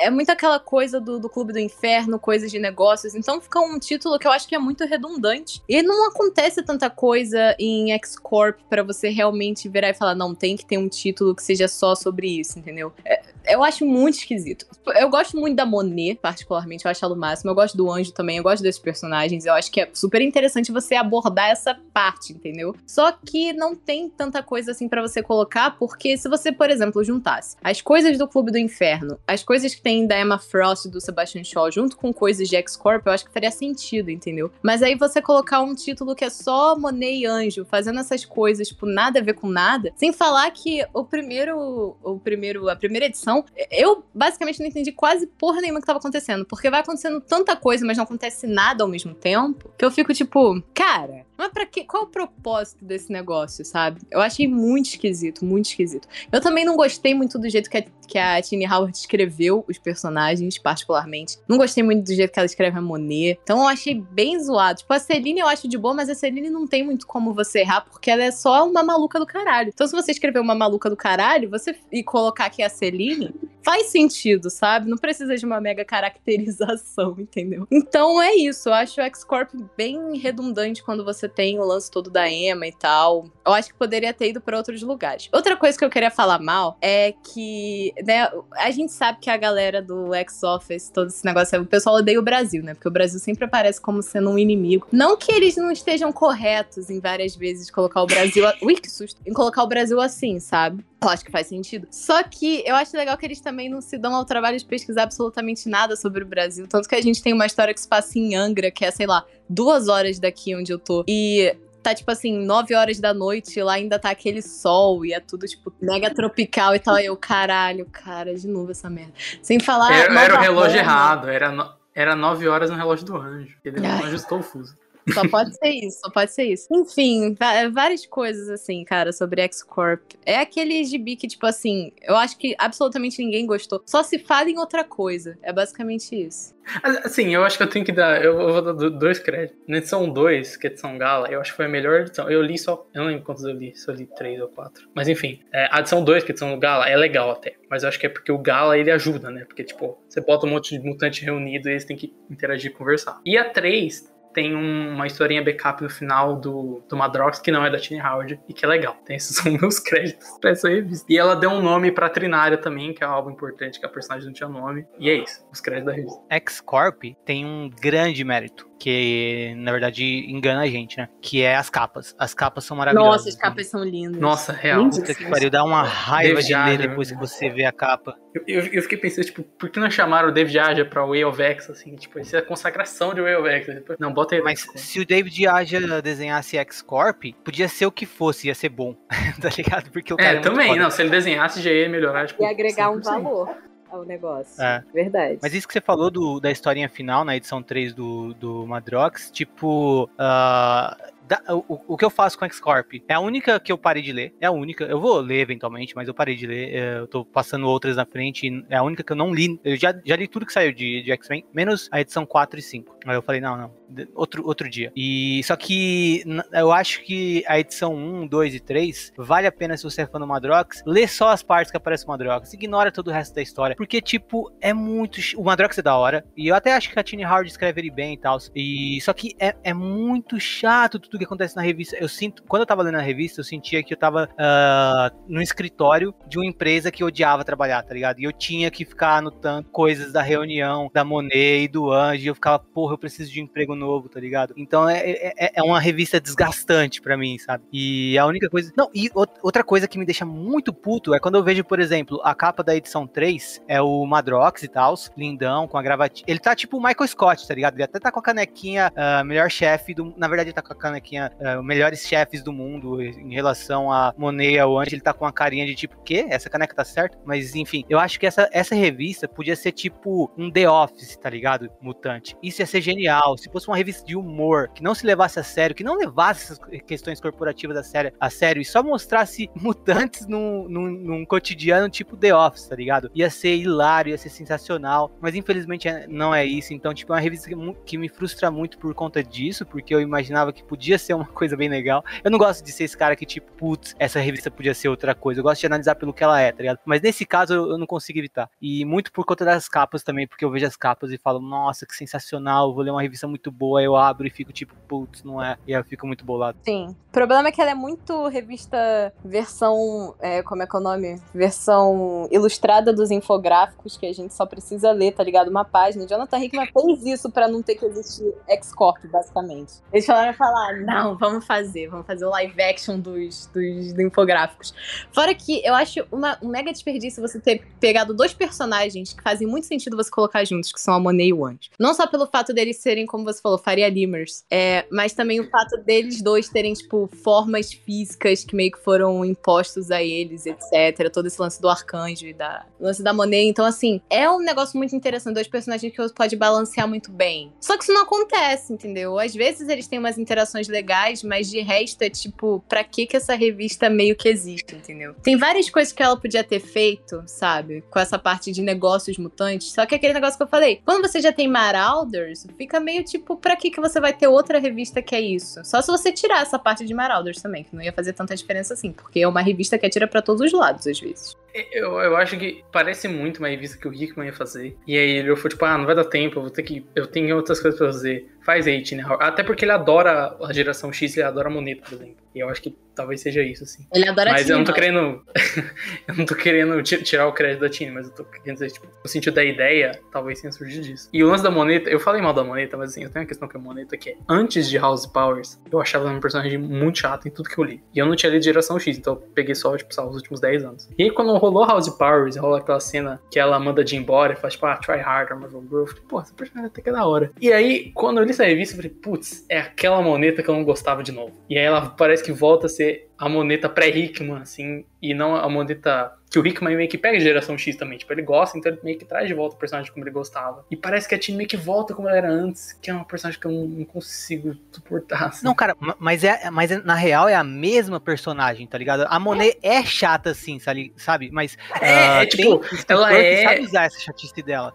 Exatamente, tipo assim, é uma personagem chata, escrita de jeito chato, e não uma personagem chata de um jeito legal. E é o que você falou, tipo, você consegue apreciar, tipo, sabe? Ela, ela a, a Tina só não sabe escrever a personalidade dela de uma forma cativante, como muita gente não soube fazer, sabe? E o Hickman e o, o da geração X é saber fazer isso, assim, sabe? Eu acho ela uma personagem super interessante, porque ela é tipo uma Emma Frost autodidata, tá ligado? Ela já nasceu sendo tudo aquilo. Ela não precisou conquistar que nem a Emma Frost, tá ligado? É basicamente esse o lance dela. Só que eles não sabem, sei lá, tratar a personagem, tá ligado? Eu entendo o que tu tá falando, que ela fica muito chata às vezes. Depende, depende muito do escritor. É ruim pra. É, é- é ruim também a existência de X-Corp e ser chato como é essa revista, porque a Tini Howard estava começando a escrever Excalibur. Na real, ela tá cada vez me- escrevendo melhor Excalibur, Excalibur, sabe? E, tipo, uma coisa que poderia fazer as pessoas pensarem, tipo, putz, o incômodo que eu tive com a escrita dela no começo, ah, agora ela tá acertando, ela tá conseguindo escrever bem, tipo, as histórias estão boas em, em Excalibur, né? E aí vem X-Corp e, tipo, prejudica a visão que os fãs têm dela, porque ah, já tem muito uma má vontade com ela, e em X-Corp, tipo, os fãs que odeiam ela conseguem ter razão completamente, porque é realmente uma revista muito chata. É, rolou um lance meio meio tipo Superman azul, Superman vermelho. Assim, tipo, a parte boa da Tiny Howard foi escrever Excalibur e a parte que é ruim foi escrever X-Corp. Tipo, a pensou, nossa, essa revista ficou boa. Nossa, essa revista ficou horrível. Sim. Porque a Tini Howard ela tem várias ideias muito boas, só que às vezes a escrita dela faz com que as histórias sejam chatas pra caralho. Esse é o lance dela pra mim. A próxima revista que a gente vai ter mudança de, de equipe vai ser Novos Mutantes, que depois do Hickman e depois do Ed Brisson a gente vai ter Vita Ayla e Rod Reis. Rod Reis continuando, ele tinha Melhores todos. Impressionante. Como ninguém tá acima deles. Aí nessa revista a gente vai acompanhar os Novos Mutantes, que a gente já conhece. A Dani Mostar, a Eliana, a Karma, a Lupina. É, puta, como que é o Warpath em português mesmo? Não faço ideia. A gente agora fez jus ao cara lá, ao, a- a- às pessoas no Twitter que fa- reclamam de quem não sabe o nome em português do- de alguns personagens da, da Marvel, do DC, sabe? Tipo, eu também não lembro o Eu sou Warpath em 100% português, tá assim. Apache, Apache, acho que é Apache. O Apache. É, o Apache, e aí eles. É interessante que esse- essa revista é basicamente sobre esses mutantes mais velhos, que a gente já conhece desde os anos 80, com uma geração nova, onde a gente vai ter a Gabby, a. é, esqueci o nome dela. A Honey Badger, que eu não vou chamar de Scout, por favor, gente, apaguem. Mariko Tamaki, eu adoro você escrevendo, mas você mudar o nome de Honey Badger pra Scout foi muito besta. É, Honey Badger é. um nome tão lindo. Sim. É, e a gente Cara, eu vai ideia ter. também de como é em português ela. Eu acho que era Texugo do Mel e depois quando virou Scout, eu não sei nem se o X23 da Tamaki saiu aqui. Então, Talvez não tenha. muito bom. é, é, enfim, a Gabby junto da Cosmar, o Anoli e a Martha Johnson lá do Morrison, alguns mutantes de várias gerações, né? Mais novos. A Cosmar, que até acho que vem até do, do Brisson, logo do arco antes, né? E é basicamente um run barra arc, é, nesse caso. Nessa fase, assim, a Yala usa muito bem essa integração dos mais novos com os mais velhos, e aí só os mutantes mais sênior vão ensinar esses novos, e vai ter um conflito entre esses novos, entre si, entre os outros também. Tem conflitos pessoais também. É, tem muito personagem, todos eles são trabalhados bem, é meio impressionante, assim, quando você para pensar, caralho, tem muito. Eu tava lendo, eu, peguei, eu consegui o TPB gringo. E na primeira página mostra todos os personagens. Eles têm, tipo, sei lá, 12, assim. É muita coisa. E é, em paralelo isso, o vilão, entre aspas, seria o Rei das Sombras, o Omar Farouk. Tava também bem sumido. E volta nessa revista e tem uma trama bem longa que tá continuando. Não acabou até agora lá fora, é, que ele começa no antagonismo ali e tal. É, o que, que vocês acharam desse, desse run over de Novos Mutantes? Cara, eu acho fantástico esse lance do. A, a grande história. Tipo, o- as pequenas coisas são todas muito boas também. É, é muito bom esse, essa nova fase de Novos Mutantes da Vitayala e do Rod Reis. Mas, tipo, o que mais me impressiona é como a história principal é fantástica, porque é um lance de a distância que existe entre esses adolescentes, essas crianças e as gerações mais adultas, sabe? Tem uma distância, e, e isso é real no mundo, tá ligado? Tipo, existe uma distância entre adultos e jovens, tá ligado? Uma distância que, tipo, tra- é, é tipo um buraco que tem, sabe? E o que, que vai preencher esse buraco e quão perigoso isso é, tá ligado? E a gente vê aqui que é o, vai ser o Rei das Sombras, né? Isso é muito assustador. A gente vê, tipo, um- um- uma coisa maligna entrando num espaço que, tipo, os adultos que deveriam estar protegendo e acompanhando essas crianças ah, não estão fazendo, deixando esse espaço e uma coisa ruim pode entrar nesse, nesse espaço, tá ligado? O, tem até um, um vídeo que eu recomendo sobre isso, que é do Quadrinhos da Sarjeta, mas falando sobre um uma outra obra, obviamente. Ele tá falando sobre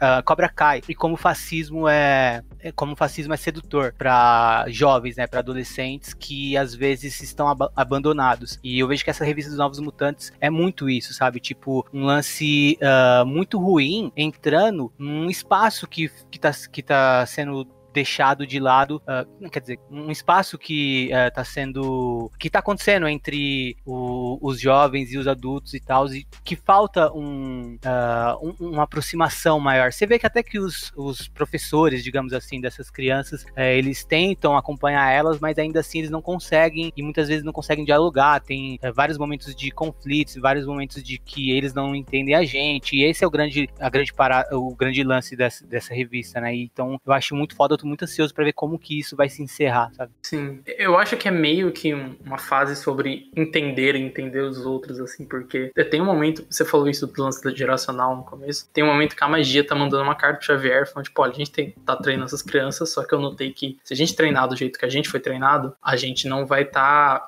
fazendo nada de novo, que a gente vai estar tá passando pra trás, que foi passado pela gente, então a gente tem que mudar, né? Tipo, a gente não pode é, continuar Eles vão sair igual a gente saiu e a gente tem que mudar isso, assim. E tem muito Cara, disso, assim. isso é muito foda. Essa Sim. carta da, da Iliana, que ela literalmente fala, tipo, determinou a gente pra ser child soldiers, tipo, criança soldada. A gente não vai fazer mais isso, não. Exato. Basicamente E, inclusive, tem uma piada muito boa nessa carta que a Eliana, ela, ela erra muito a escrita. E eu lembro que lá em, X de Espadas tem um lance que ela tem que soletrar o próprio nome e ela erra, porque ela acha que é com K. E eu olhei e falei, caralho, parabéns, Vita, porque é. É- Ela foi lá e escreveu a carta, a carta é ótima. Mas quando eu olhei, eu acabei, eu vi as partes que ela erra e eu fui notando, assim, eu fui dando risada, falando, caralho, a magia é meio ruim no inglês, assim, ela, ela risca as palavras. Ela não teve uma, uma educação formal, né, cara? Eu acho que o Velasco não ensina esse tipo de coisa no limbo, tá ligado? Aula de inglês hoje, Liana. E, e, assim, essa revista, a- a- na edição do Gala tem um exemplo ótimo, né, que a gente vai falar, mas essa revista, ela sabe muito bem usar esse espaço infográfico pra trazer informação e pra trazer uma piada e pra trazer é, bits de personagem, às vezes tudo junto ao mesmo tempo. Tipo, tem um lance do, do Apache tá fazendo meio que uma terapia ali, ele tem que responder as perguntas e é tipo assim, ah, como você se vê pelo espelho? Como você vê os outros? Com os olhos. E aí tem uma pergunta pessoal, ele falou, putz, pera, eu acho que eu errei as outras. Aí eu vejo os outros desse jeito. E, tipo, isso é um character beat, isso é um desenvolvimento de personagem, isso é uma piada, isso tá em um infográfico, sabe? E, tipo, ela usa muito bem esses espaços da revista, as possibilidades que o Rickman deu quando ele trouxe esse sistema de página e de datapage e tal, assim. Letícia, fala o que você achou, porque eu vou começar o rambling aqui. Não, concordo com tudo, cara. O jeito que a Vitayala escreve é muito genial. Porque é que nem você falou, ela realmente utiliza tudo que tem pra utilizar. E eu acho muito foda o conceito de. Eu acho Novos Mutantes já um conceito foda desde que ele existe, tá ligado? Pra treinar essas novas gerações. Isso é uma coisa que é tecnicamente muito importante em Krakoa, principalmente esse negócio dos jovens. Primeiro porque Krakoa é basicamente uma terra dos sempre jovens agora, porque ninguém envelhece e ninguém fica e ninguém morre, entendeu? Então as pessoas vão ser jovens, tecnicamente jovens entre aspas para sempre. Outra coisa é que tem aquele negócio do make more mutants, tá ligado? É, uma das leis é você fazer mais mutantes, então assim, essa parte da juventude é extremamente importante em X-Men desde da época do Claire, desde sempre, né, na real, porque eles eram adolescentes no início. E eu acho que, sei lá, tava tão estranho o jeito que eles estavam organizando esses negócios nos últimos anos, tem, tipo, um bilhão de turmas diferentes. O que também fica meio zoado na, na escala temporal, porque tu fica, qual é a idade dessa gente, sabe? Porque tem um monte de turmas diferentes, tipo, Generation X, Generation Next, Novos Mutantes, entendeu? E eu acho que ela usa isso tudo, tipo, tão bem, assim, pra organizar, tipo, todo mundo e toda essa juventude. Eu adoro o jeito que ela usa os personagens dos Novos Mutantes originais, tipo, a, a Dani, a, a Karma e toda essa galera. Cara, eu, eu realmente não tenho nada pra falar mal de, de- dos Novos Mutantes da ela do Rod Reis. Fora a arte do Rod Reis, né, cara? Que o maluco é, porra, é brabo demais. Ele é diferente demais, cara. Nós, o Rod Reis é muito diferente. Porque é tudo tão, tipo, tão bonito, assim, as coisas que ele faz. Tipo, até pra cenas de, de luta, de batalha. E ele que pinta e venha também. Então fica uma parada super autoral, assim. Eu acho um, bem, um como é que é o nome? Um gibi bem diferente dos outros, tá ligado? Meio que, tipo, ganha, tipo, um destaque, assim, diferente. E, e ele tá fazendo men- mensal, né? Porque no do Hickman ele fazia é, uma edição a cada dois meses, né? Aí ele fez a de espadas, ele começou a fazer, e eu acho que teve uma pausa no Gala e ele volta, tipo, ele tá desenhando desse jeito mensalmente. Eu acho isso muito foda. Foda pra caralho. Ah, inclusive, deixa eu dar o crédito também, que é legal falar. É, a revista começa com capas do. Esqueci o nome do rapaz. Cara, a revista começa com capas do Rod, do Rod Reis, depois parte para capas do Christian Ward, e daí depois vai pra capa do Martin Simmons, Simmons, se não me engano, que é o cara que tá fazendo o Department of Truth com Tinion, e as capas desse gibi são maravilhosas. É, gibi muito bom, 10 de 10, nunca.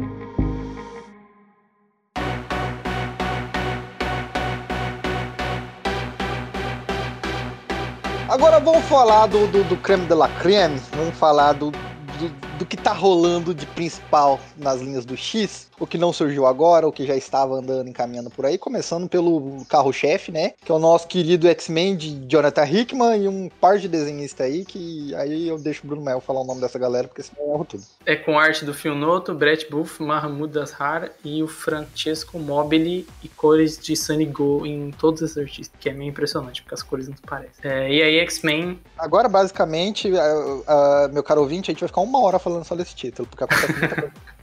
Foda nesse. É, o X-Men continua naquele estilo Hickman, né? Tipo, as coisas acontecem em uma, ações que a gente fica falando seis meses sobre. É, a gente tem a edição 16, que é basicamente sobre o, é, a ressaca ali de espadas, né? As ilhas, Krakow e Araco, elas não estão se dando tão bem porque o tempo passou, né, gente? E ela, a edição que estabelece que a eleição mutante, a eleição mutante vai rolar e a gente vai ver isso depois, mais pra frente no Gala. A edição 17, que é uma edição é basicamente sobre o Shiar no espaço e Brett Booth traz uma parada super é, aí na edição 18 e 19 do Mahmoud Azhar, a gente tem a continuação lá dos Fios da Câmara, que são da edição, se não me engano, 5 do, do X-Men. E a última edição, a edição, a última edição que a gente vai falar, né? Edição 20, a gente tem a continuação da trama da Mística com Xavier o Magneto, que vai dar o gancho pra saga Inferno, que a gente vai ter no que vem. Tá, e aí eu- a gente volta aqui pro, pro comentário que tava fazendo sobre a edição 17. Porque, assim, de tudo que, que, que teve aí até agora, do Rickman escrevendo à frente do título dos X-Men, essa foi a edição que eu achei mais fraquinha. Eu tenho certeza que ela vai virar algum plot, porque no final ali a Não gente vai, tem a, mano. Pior que não vai. Não, a menina ficou devendo um favor pra, pra, pra, pra Tempestade. Eu falei, "Isso- ela vai usar isso aqui em algum momento? Ah, tá, isso sim, é, isso sim. Mas o, o Hickman disse em entrevista recente que era pra ter. que um dos, uma, uma das coisas que foi descartada foi uma minissérie ah, com uma história sobre o Império Shi'ar e tudo mais. E eu acho que ah, algumas coisas que ele escreveu, tipo a história do Vulcano. ah, em Aurora do X, essa, essa história aqui agora, eu acho que era muito mais um- algo que podia ter sido uma minissérie, não aconteceu, e aí eu acho que nessa minissérie ia ter alguma coisa importante, que ia dar alguma coisa no futuro, que é isso que você tá citando, eu acho que ele fez essa edição só pra deixar esse lance, essa bola quicando, pra ir realmente, isso sim, render alguma coisa no futuro, mas ia ser uma coisa muito maior, né, ia ser uma minissérie com uma história grande em cima disso, que acabou não acontecendo, ele disse em uma entrevista recente isso. Eu vou falar pra vocês assim, uma coisa, eu vou abrir de- meu coração. De tudo que tem no espaço do, do- da Marvel, eu gosto muito de, de coisas cósmicas, do universo espaço. Gosto dos Kree, gosto dos Skrull, gosto dos Guardiões, gosto, gosto de tudo. Mas o- esse negócio dos, do She-Ra eu acho um saco, cara. Pelo amor de Deus, mano. Eu não consigo. Porra, eu adoro, cara.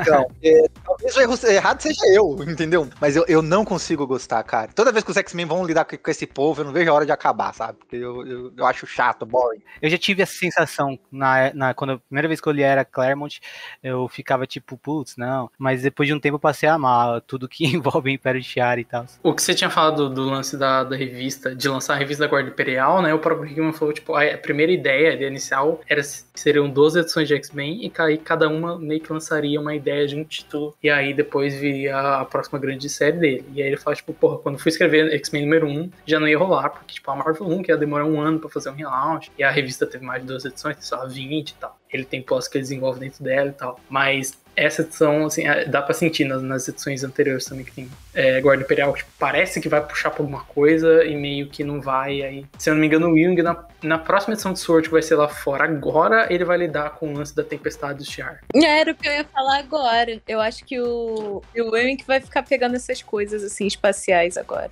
A melhor coisa que tem nessa edição é um diálogo entre o Mancha Solar e o Míssil de como os brasileiros tomam bastante banho. É a melhor coisa dessa edição.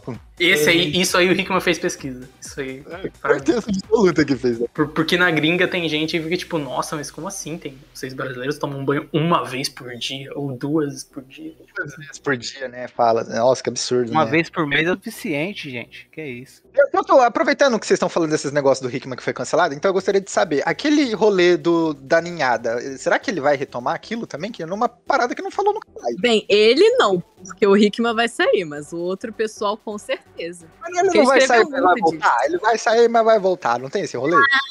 Tá, ele vai voltar só pra, tipo, uma história específica, tá ligado? Ele não vai voltar, voltar, tá ligado? Co- Como que chama aquele rei? É de Portugal ou da Espanha? Que criaram todo um culto falando que ele ia voltar, tipo, sabe, 200 São anos. que ele nunca Sebastião. foi. Isso. É o sebastianismo do Hickman aqui. É o acha que- sebastianismo do Hickman. O Hickman é tipo assim, cara, é o teu pai que ele falou, não, vou ficar aqui pra sempre, o caralho. Aí ele foi comprar cigarro e nunca mais voltou, só que aí, quando ele voltar, vai ser tipo um Natal do nada que ele aparece, tipo, nossa, quanto tempo, como você cresceu e tal. Toma aqui esse presente. Aí ele te dá um presente até da hora. E vai embora de novo. Fumaça e vai embora de novo.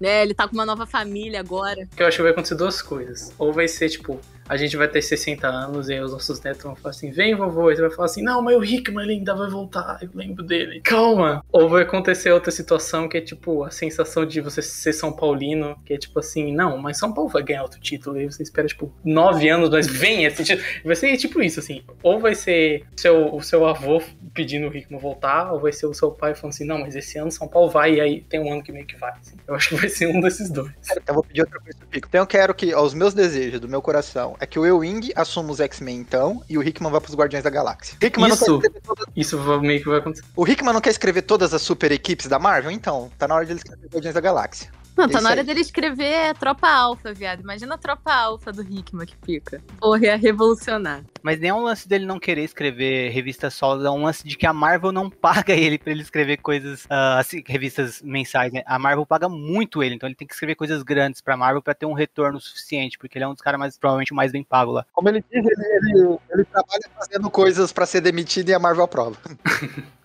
Ele tava fazendo, tipo, ele tava fazendo X-Men Novos Mutantes, aí ele fez o Giant Size meio paralelo, aí teve o X of Swords que eram mais edições, teve aquelas edições de Empire, tipo, teoricamente é muita coisa, né? Tipo, no House of Powers eram quatro edições por mês, tipo, a Marvel, ele fala, ele fala tipo, ah, se eu fizer uma edição mensal, a Marvel vai falar, não, vai fazer outra coisa enorme pra vender um bilhão de cópias. É. Uma coisa que o Hickman meio que não fez é negócio de magia, não é? Ele geralmente é um cara mais espacial. É verdade. Ele é um cara do sci-fi, né, cara? Ele gosta de Vai pirar aí. Marvel, Marvel coloca ele pra fazer um negócio com uma parada mais Doutor Estranho, uma parada mais, sei lá, voltada pra isso. Já que ele também fez X of Swords. Seria novidade, mas já que a gente, já que a gente citou falar de Hickman Sci-Fi, vamos falar de Filhos da Câmara, que tipo assim, eu fiquei, cara, fiquei muito, tipo, mexeu com o meu interior quando eu terminei de ler a edição 18, 19, assim, eu fiquei muito, caralho, velho. Vamos dar Só uma volta. vírgula, que esse gancho que você deu foi muito bom, Conel, parabéns. Esse gancho foi... E, tipo, quando, quando que isso aconteceu lá atrás mesmo? O Bruno Mel já citou, mas eu já esqueci, memória curta. É X-Men 5. Isso, isso acontece lá na número 5, e eu fiquei assim, tá, isso aqui vai virar alguma pipoqueiro muito lá na frente. Eu nem achei que seria agora. E aí, quando ele começa a contar esse rolê, aí eu fiquei perdido. Te juro que eu fiquei perdido, assim, na edição 18. Começou a contar, tô começando a ler a 18. Eu fiquei perdido. Tanto que eu parei no meio da 18 e voltei a ler do, do começo, assim, pra eu. Vamos ver se eu en- entendo melhor. Mas aí, quando eu terminei a 18, eu já tava entendendo tudo. E aí eu fiquei assim, nossa. E aí a 19 é um soco no estômago. Você. Ah! Meu Deus, mano. A 19 é muito soco. Aí quando vai falando o tanto de tempo que eles ficaram lá dentro, eu, vou eu fui ficando muito mal, mano. Eu falei assim, caralho, velho. Um- Um lance louco, tipo, eu nem quero falar, eu vou deixar isso pra vocês, pra falar sobre o romance da, dos dois lá, né, do... Pô, esqueci o nome. Do Synchro e, do, e da Wolverine. É, Synchro, isso. Do Synchro e da Wolverine. Tipo, quando ele fala do romance deles, tipo, o negócio é pesado. E, tipo, quando o Synchro explica o que é amor, da perspectiva mutante, isso é louco. Nossa, tipo, eu não posso falar porque senão eu vou começar a chorar aqui no podcast. O Henrique ficou muito emocionado, eu lembro de quando Eu fiquei. Foda, mas porque foi foda mesmo. foi, foi total. Mas um negócio que eu quero falar antes de vocês pegarem essa bola aí que eu deixei quicando é que, tipo, é um negócio em cima do que o Konema falou, né? Que, tipo, essa é uma história que começa lá na edição 5 e é retomada aqui, na 18 e na 19. E, tipo, é a que mais faz sentido acontecer isso, porque na edição 5 a gente vê eles entrando num lugar onde o tempo passa de uma forma absurda e, tipo, eles não voltando no que o Ciclope esperava, de acordo com o plano dele, e o Ciclope falando meio que fudeu no final. E aí, tipo, a gente fica, tá, e aí, o que aconteceu? E fica muito tempo. É, um ano depois, exatamente um ano depois, a gente tem a continuação dessa história. Isso é muito foda, tá ligado? Tipo, a gente, a gente consegue, em tempo de lançamento, tipo, em tempo, ah, não no tempo da revista, mas no tempo do lançamento mesmo, de mês a mês, a gente consegue sentir a espera que os, que eles, que os X-Men tiveram, de tipo, pô, essa galera não vai voltar. Ah, e, então, e isso ah, potencializa muito mais a narrativa, porque quando realmente volta, a gente sentiu que realmente falta deles, sabe? É uma, é uma edição que eh, ia ser muito mais eh, enfraquecida se a gente não tivesse aguardado. Eu acho que ler na sequência, a 5, a 18, a 19, é muito bom, só que vale muito mais a pena você ler em tempo editorial. Você lê a 5, ficar um ano nessa, nessa angústia, e aí depois retomar, e aí o sentimento é potencializado, sabe? Ninguém vai conseguir fazer um negócio desse. É, é, eu sou Não, é repetir isso jamais. Mas mesmo assim, é muito É. gibi que tem pra você ler. Se você for ler ali inteira, tu ainda vai sentir que passou muito, muito, muito tempo, que aconteceu muita muita, muita, coisa. E- Entre e essa é parada, assim, porque eu, eles entram e eles falam assim: ah, em- em- no máximo uma semana a gente sai daqui. E aí vai passando o tempo lá dentro e, e eles sobrevivendo e a máquina evoluindo e a máquina aprendendo com eles. Eu comecei a ficar em pânico, tá ligado? Eu falei assim: cara, eles têm que sair dessa bosta, senão eles vão fazer o. o seu- os, os mutantes estão com medo do Nimrod, vai sair daqui o, o Nimrod 2.0 Nescau, tá ligado? Não vai ter como vencer.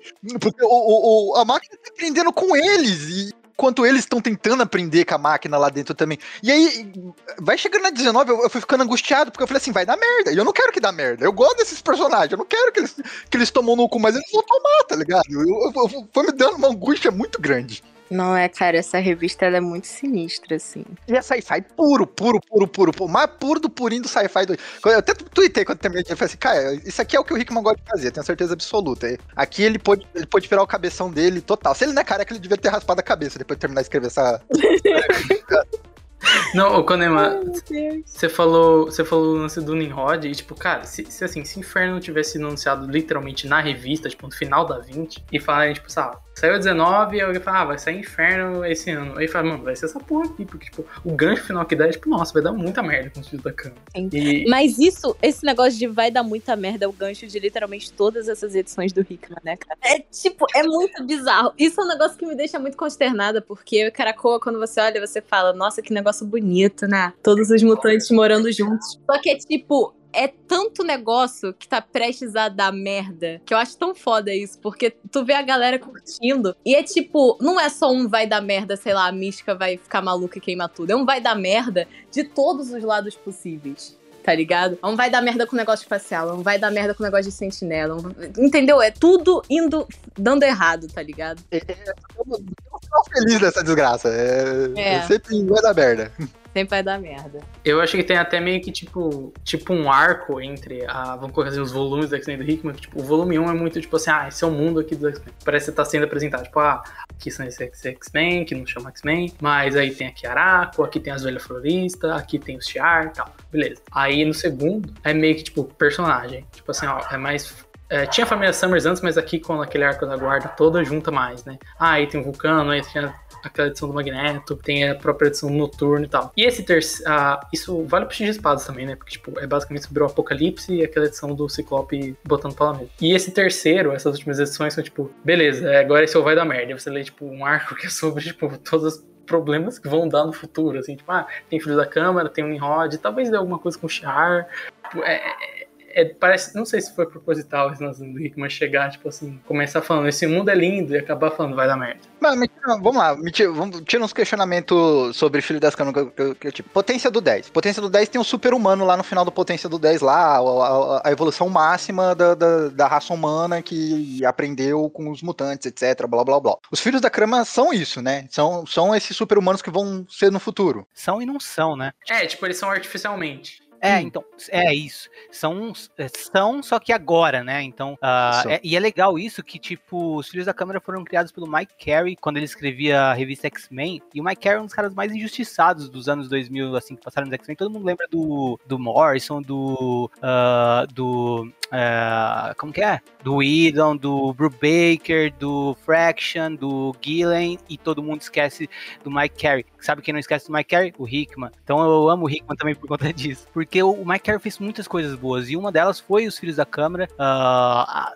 eu, eu, eu gosto muito da primeira história dos Filhos da Câmara que ele escreve e tal. É uma ameaça muito forte. E o jeito que se resolve depois no final é uma ação muito foda. A equipe da vampira confrontando eles. E a vampira sendo foda pra caralho também liderando a equipe. E o Hickman pegar isso. E é algo que ninguém nunca quis mexer. Porque é um conceito muito legal que o Mike Carey criou. Só que é um con- conceito difícil de lidar. Porque é uma coisa muito grande. E o Hickman lida, lida bem, conta uma história muito foda nessa trilogia, né, de 5, 18 e 19, e deixa também um espaço para que outra pessoa no futuro conte uma história continuando essa, sabe? E ele faz isso em muitas, em muitas edições, né? Então, é, isso é muito legal também, tipo, vai, a edição do Crucible que deu a revista do Noturno, sabe? Eu acho que isso é um negócio que tem que ser valorizado também, sabe? A gente fala tanto de ah, como os, eh, quer dizer, as pessoas no geral falam como o quadrinho é, é de super-herói é repetitivo, sempre contando as mesmas histórias, nunca criando conceitos novos, porque não pagam bem os escritores, e aí eles acabam deixando conceitos novos para ser desenvolvidos em outras editoras que não a Marvel e a DC. Mas o Hickman ele consegue fazer isso, ele consegue fazer duas coisas: contar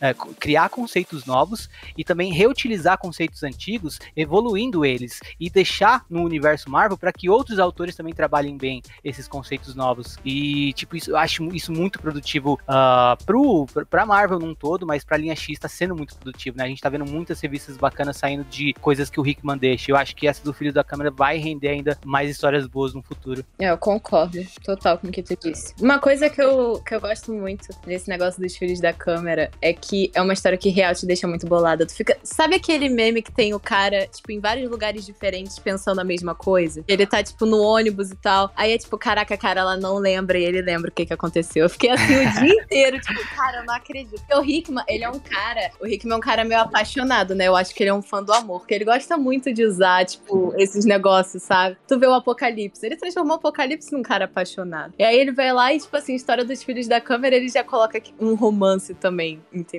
Entre a, a Wolverine e o, e o Cinco, cara. Eu fiquei muito tentando entrar no quadrinho e falar assim, ô Xavier, tá boa, mano. Faz, faz- passa as memórias desse cara pros Nossa, outros também, é. né?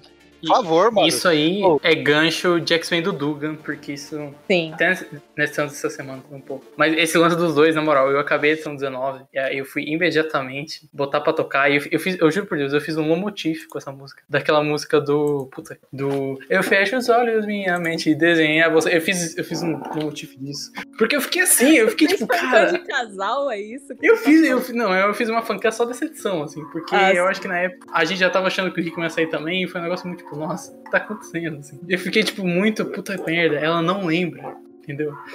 Cara, eu fiquei pensando nisso o dia inteiro. O meu meme dessa edição é, é Caco Sapo segurando a janela e chovendo lá fora, sabe? É, É total, Olhando- te deixa muito bolado essa edição. putz. Ah, é muito bolado, cara. É tipo, caralho. Cara, você sente. E outra, parada, né? A, a, a história é inteira narrada pelo, pelo Syncro. E Sim. os arquivos diz o quanto o Syncro tava meio zoado da cabeça, né? Tipo, Uhum. Desde que ele foi ressuscitado, etc.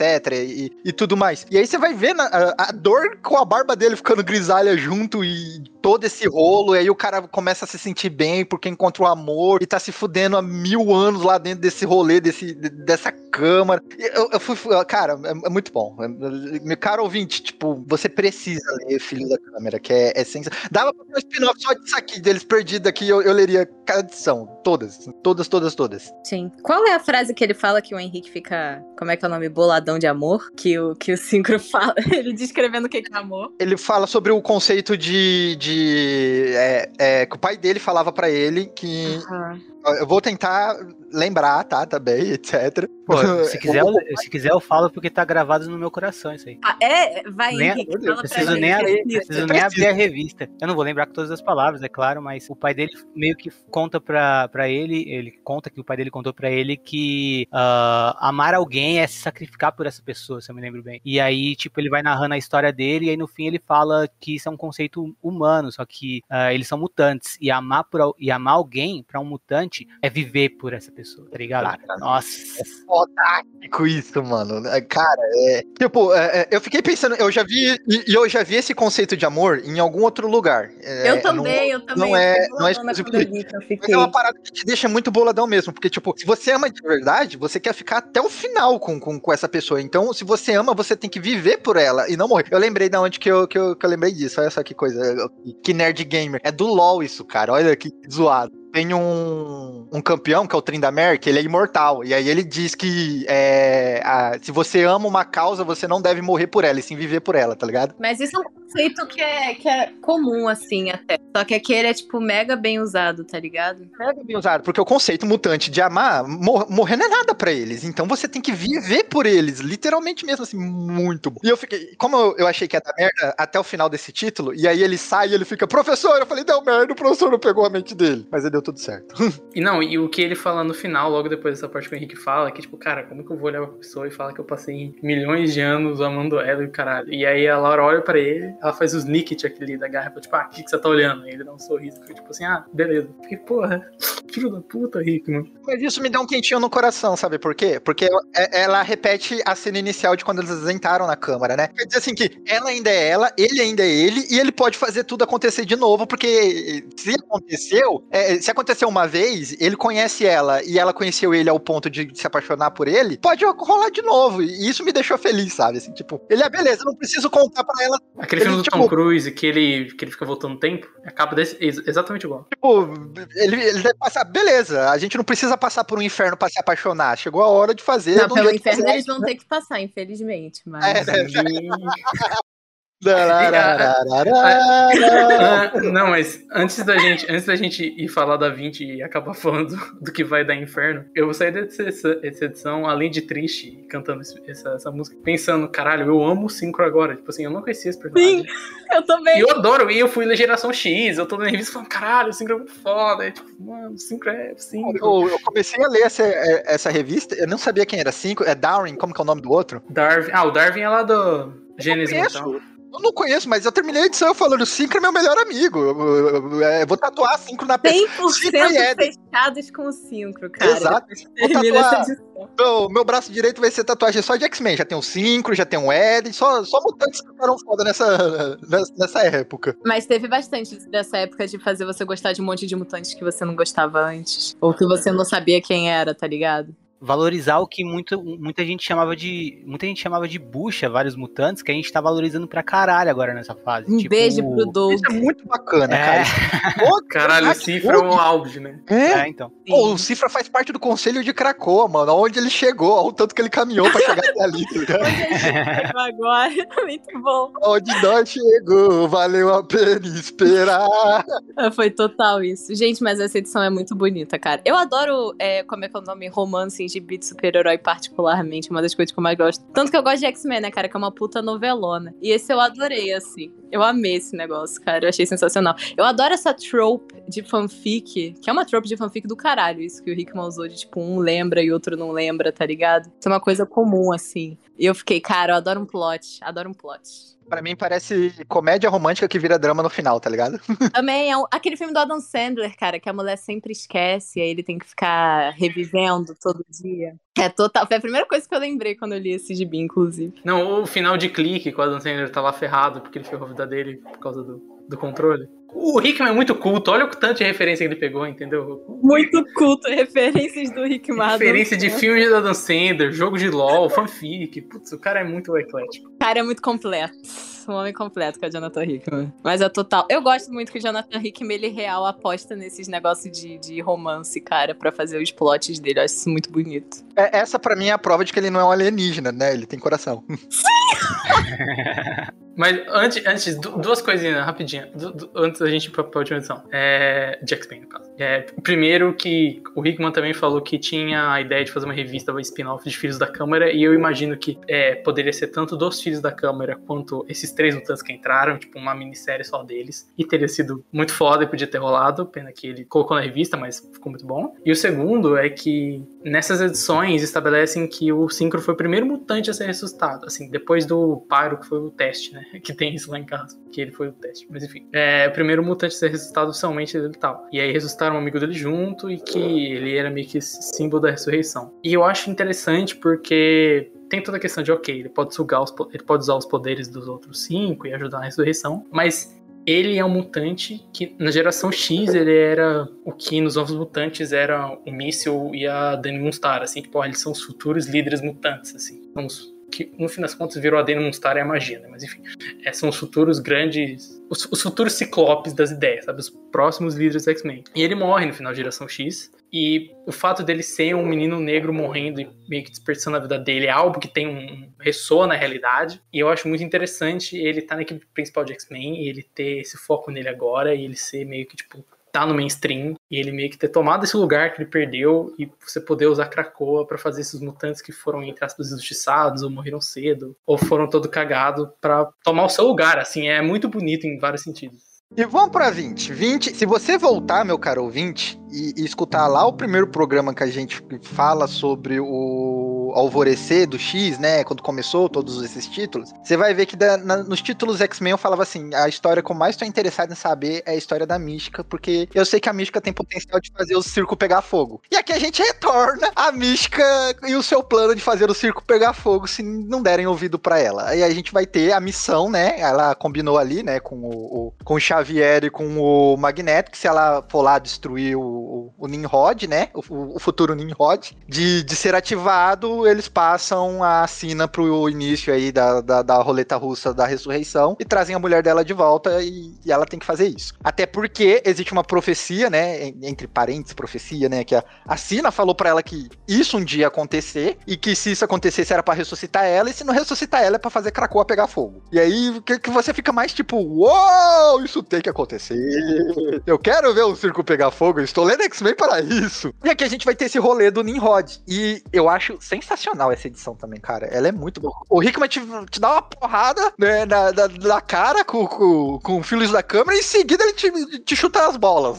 Literalmente. Você tá de joelho sofrendo, aí ele vai te chutar no, no meio das pernas pra completar o que ele tá fazendo com você. E é essa edição 20. Pode falar. Assim, eu acho, eu acho, é, assim, por um lado, eu acho que tem um problema que, assim, na edição 5 eles falam, ah, semana que vem você vai lá, Mística, e demora muitas edições pra essa semana que vem chegar. Não, demorou É. um ano pra semana que vem chegar. Só que, ao mesmo tempo, achei perfeita essa edição ser a penúltima do Run, porque a gente tem a edição do Apocalipse em Tia de Espadas e o arco todo, que é tipo ele querendo voltar pra mulher dele. A gente tem a edição de Filhos da Câmara, que são eles vivendo um amor e perdendo o caralho. E aí ele passa tudo isso e chega, beleza, a mística. E aí quando você volta pra mística, você meio que entende muito mais a perspectiva dela, depois você ter lido todas as histórias dessa galera se Até fudendo por causa de amor. assim. virou um um negócio apaixonado, assim, né, cara? Tipo, a mulher trazendo ele de volta. Isso é um tema que ele, é, real, reutiliza muito. Tipo, ele começa com o negócio da mística e depois ele vai colocando várias outras perspectivas do pessoal fazendo a mesma coisa, tá ligado? Ai, muito legal. E aí quando você volta, você tem, tipo, outra visão, assim, sabe? Putz, o Rickman tem muito coração, gente.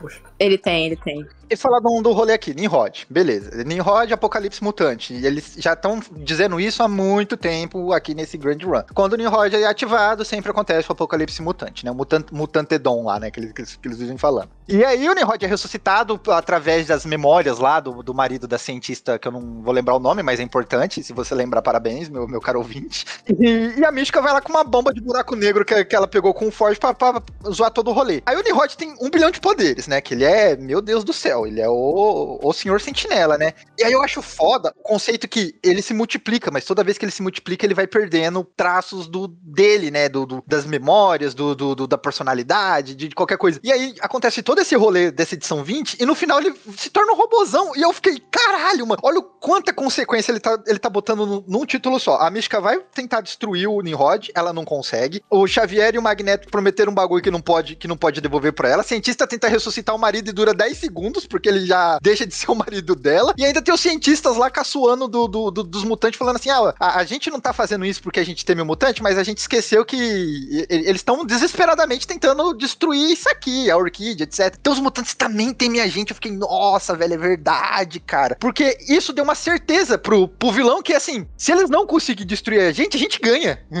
Essa é a conclusão que os vilões tiveram nessa edição. E eu achei do caralho, mano. Eu falei assim, Rickman, me abraça, cara. Você é demais. Cara, eu também. Eu amo esse plot. Tenho que falar pra vocês que desde que eu era criança eu sempre fui muito fã da Mística. Eu não sei porquê. Porque eu acho que quando você é uma criança, ela seria uma das últimas personagens que você gostaria, porque ela é uma mãe terrível. Então tem essa. Mas, assim, nossa.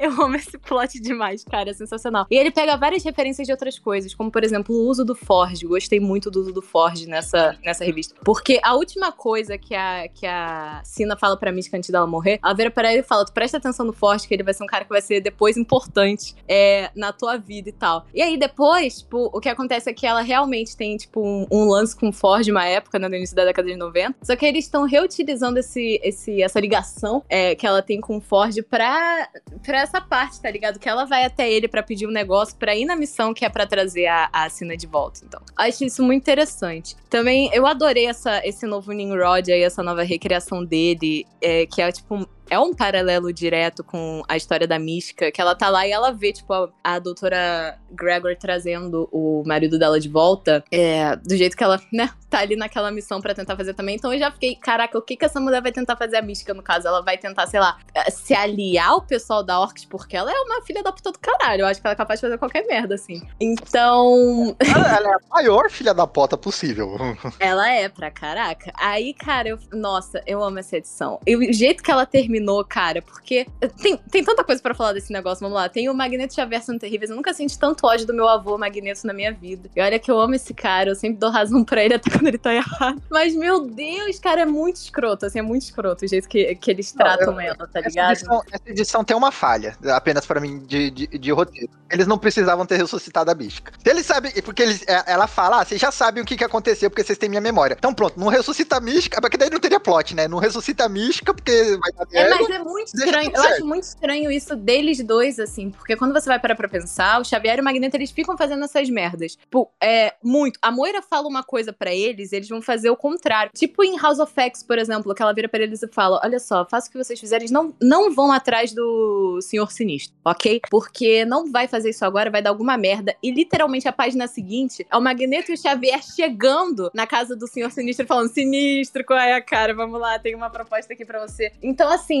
tudo que a Moira fala pra eles, eles falam, fazem o contrário. Isso é uma coisa que eu acho muito doida que eu queria que o Jonathan Hickman ou alguém explicasse também Inferno. E eles ficam com esse. Eles ficam nesse negócio de, tipo assim, sei lá, ah. Olha só, Magneto Xavier, o que vocês não podem fazer é ressuscitar essa mulher, que eu odeio. Não ressuscitem ela, por favor. E aí o Magneto Xavier, o que, que eles fazem? Ah, por que, a gente não coloca a pessoa que quer ressuscitar essa mulher no alto conselho de Krakoa? Tipo assim, só de sacanagem. E Olha só, olha só, olha só. A mística foi lá, peguei a memória dela aqui. Imagina o Xavier, um, o cérebro, peguei a memória dela aqui antes dela morrer, né? Que ela, ela atravessou o portal e morreu em seguida, né? Quando atravessou o portal. Ó, ela não conseguiu, o Nimrod tá ativado. Então, a gente vai ressuscitar ela pra quê? Ó, eu quero ouvir da boca dela. Não, meu irmão, pe- pelo amor de Deus, cara. Deixa essa mulher morta, ela vai dar problema pra nós. A Moira já falou que vai dar problema. Ela, eu, já, eu tô lendo os pensamentos dela já há uma semana, eu sei que vai dar problema. Então, deixa essa mulher morta, pelo amor de Deus. eu fico pensando nesse negócio, porque o Xavier, ele parece que ele não lê a mente dela, ou o Xavier tá nisso daí pra,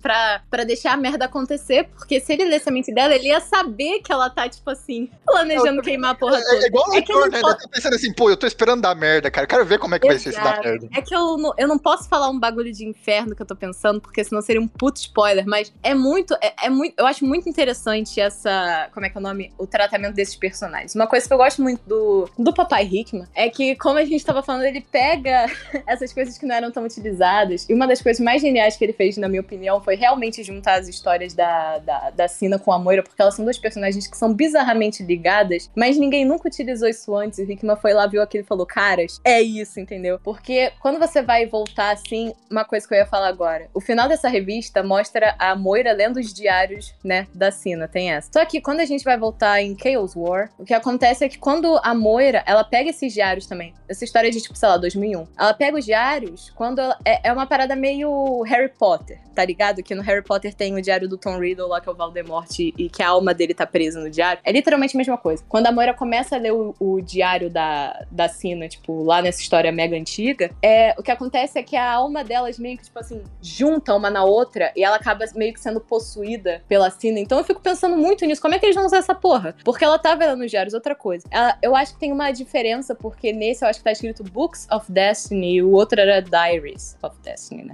Um era diário, outro era livro. E os diários, eles foram queimados, tipo, né, na- no decorrer da história. Porque ele começa com esse negócio, acho que é o Claremont, que começa em Extreme X-Men, com essa história toda dos diários e tal. Isso vai sendo reutilizado, isso aparece até, tipo, em Complexo de Messias também, se não me engano. Então, tem um É uma, é Mike Carey, Atena, não? Exato, Mike Carey também usa, usa esse negócio. Então, assim, tem muita coisa. Muita coisa dentro de, dessa, dessa edição, só que você fica, caralho, isso obviamente vai dar alguma merda gigante. Só que eu também fico, como que pode dar? Porque pode dar merda de muitos jeitos diferentes, tá ligado? Eu acho que vai dar de todos, tá ligado? Todos De que você todos, imaginar vai de dar. todos, É. mas porra. Vai dar, todos. E eu vou falar assim, eu acho muito poético essa, essa última página também. A mística saindo do ovo, falando assim, tipo, e a Irene? Aí os dois mudo. Aí o Xavier fala, que que tem? Que que eu vou, vou ter de bater no Xavier? Que que, tem? que que tem o quê? Que que tem o quê? Não tem nada não, né, por acaso. Não tem nada. Que que tem?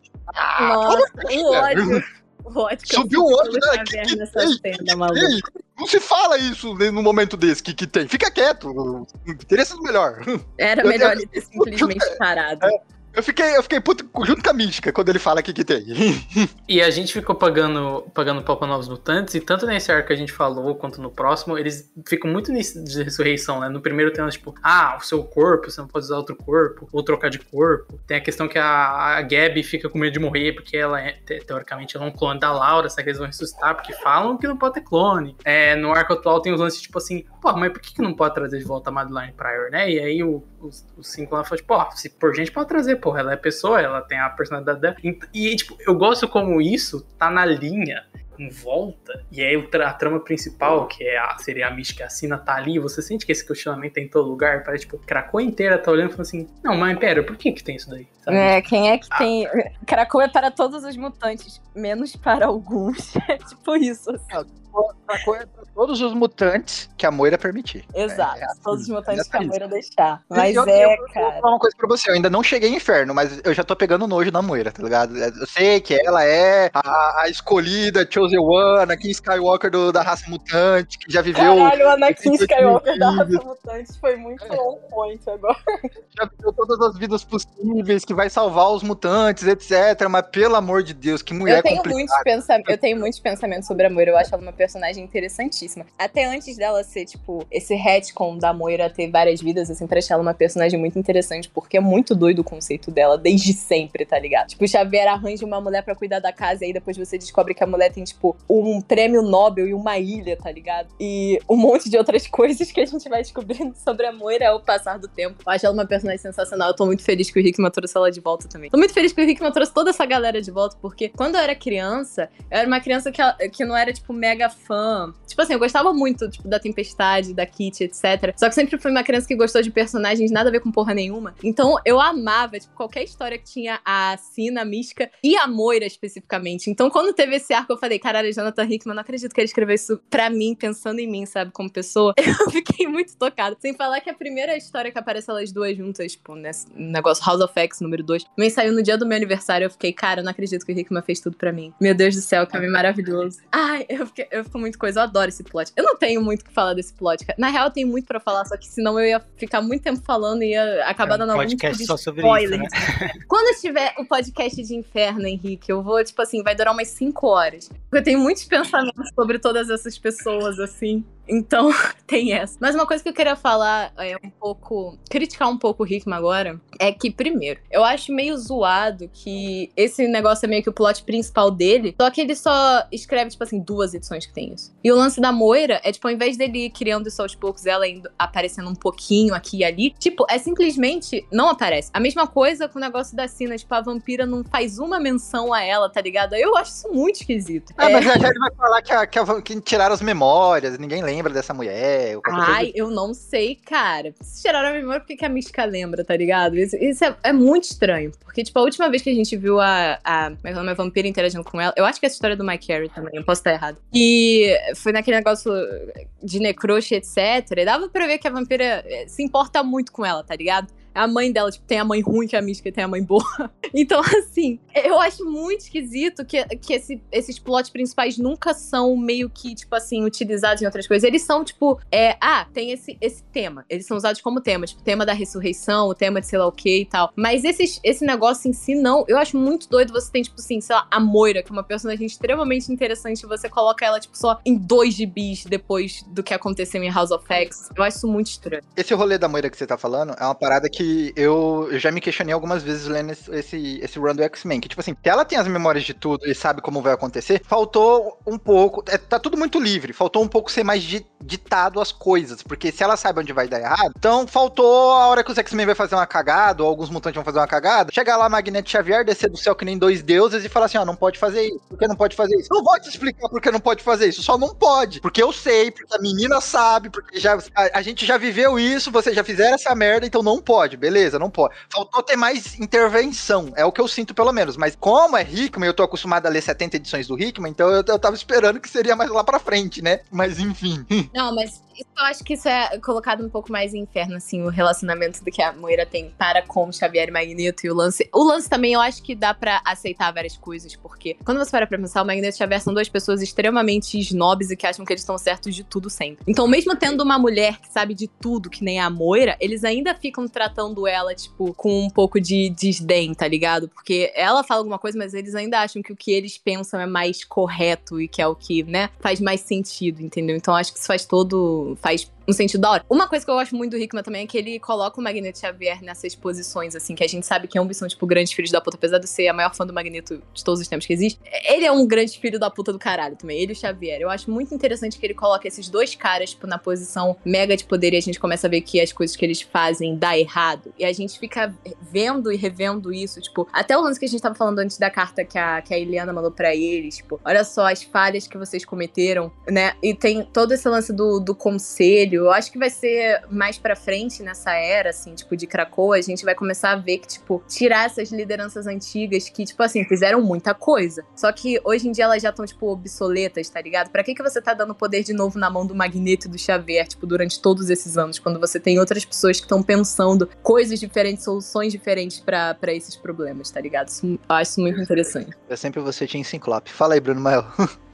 Eu, eu, eu acho que, tipo, é, é curioso porque, tipo, isso que a Letícia falou faz muito sentido. Tipo, quando você pega, tem um meio ali da fase do Carrie, que é o meio que tem um foco todo no, no Xavier, e também tem o Magneto um pouco antes e um pouco depois. E é muito ele e o Magneto olhando e falando assim. Hum, nós não somos mais o centro das atenções, nós somos mais os grandes caras. Parece que pra eles, na fase atual, a Moira é tipo assim: a Moira é mais uma maneira deles voltarem a serem os fodões, os pica, do que de fato. Sabe, sabe? Eles não ligam tanto pras paradas que ela tá falando, porque, tipo, não, pô, eu sou um pica agora de novo, por que eu tenho que ligar pra você, amor? Sabe?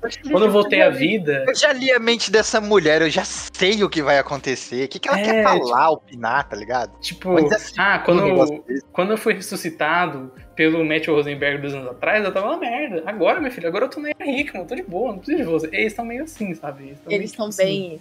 Eles estão. É porque eles acham que já tá dado como ganho, tá ligado? Porque é meio que, tipo, ah, tudo que a gente sempre quis, entendeu? Então agora eles não estão acreditando real oficial que vai dar alguma merda, entendeu? Eles sabem que tem, que tem todos esses. é, todas essas ameaças, tipo Nimrod, etc. Só que eles ainda ficam, cara, olha só o que, que a gente já fez, tipo, Krakoa e etc. É, é um negócio que, tipo assim, já foi tentado antes, né? Só que não nessas proporções. Então eu acho que eles estão muito, ah, se acontecer alguma coisa, a gente vai conseguir, tipo, driblar isso. E a Moira sabe que não. Então tem essa. Pensa assim, eles eles estão na parada assim, a gente tá ganhando de 7 a 1. Não vão virar esse jogo. Não vão virar esse jogo. Só que eles estão subestimando o inimigo. Eu acho que dá pra virar esse jogo. Mas eles estão nesse pensamento. Não- Não vão virar esse jogo. E eles dois estão unidos também, porque nas 10 vidas da Moira, nas, nas outras 9 no caso, você sempre tem uma dicotomia de Xavier Magneto, e aí uma hora ela tá de um lado, uma hora tá do outro, um morre, um vive. Apocalipse, E- né? No meio também. Eu tenho quase certeza que é a única vida dela que os- que os dois estão juntos. É, cara.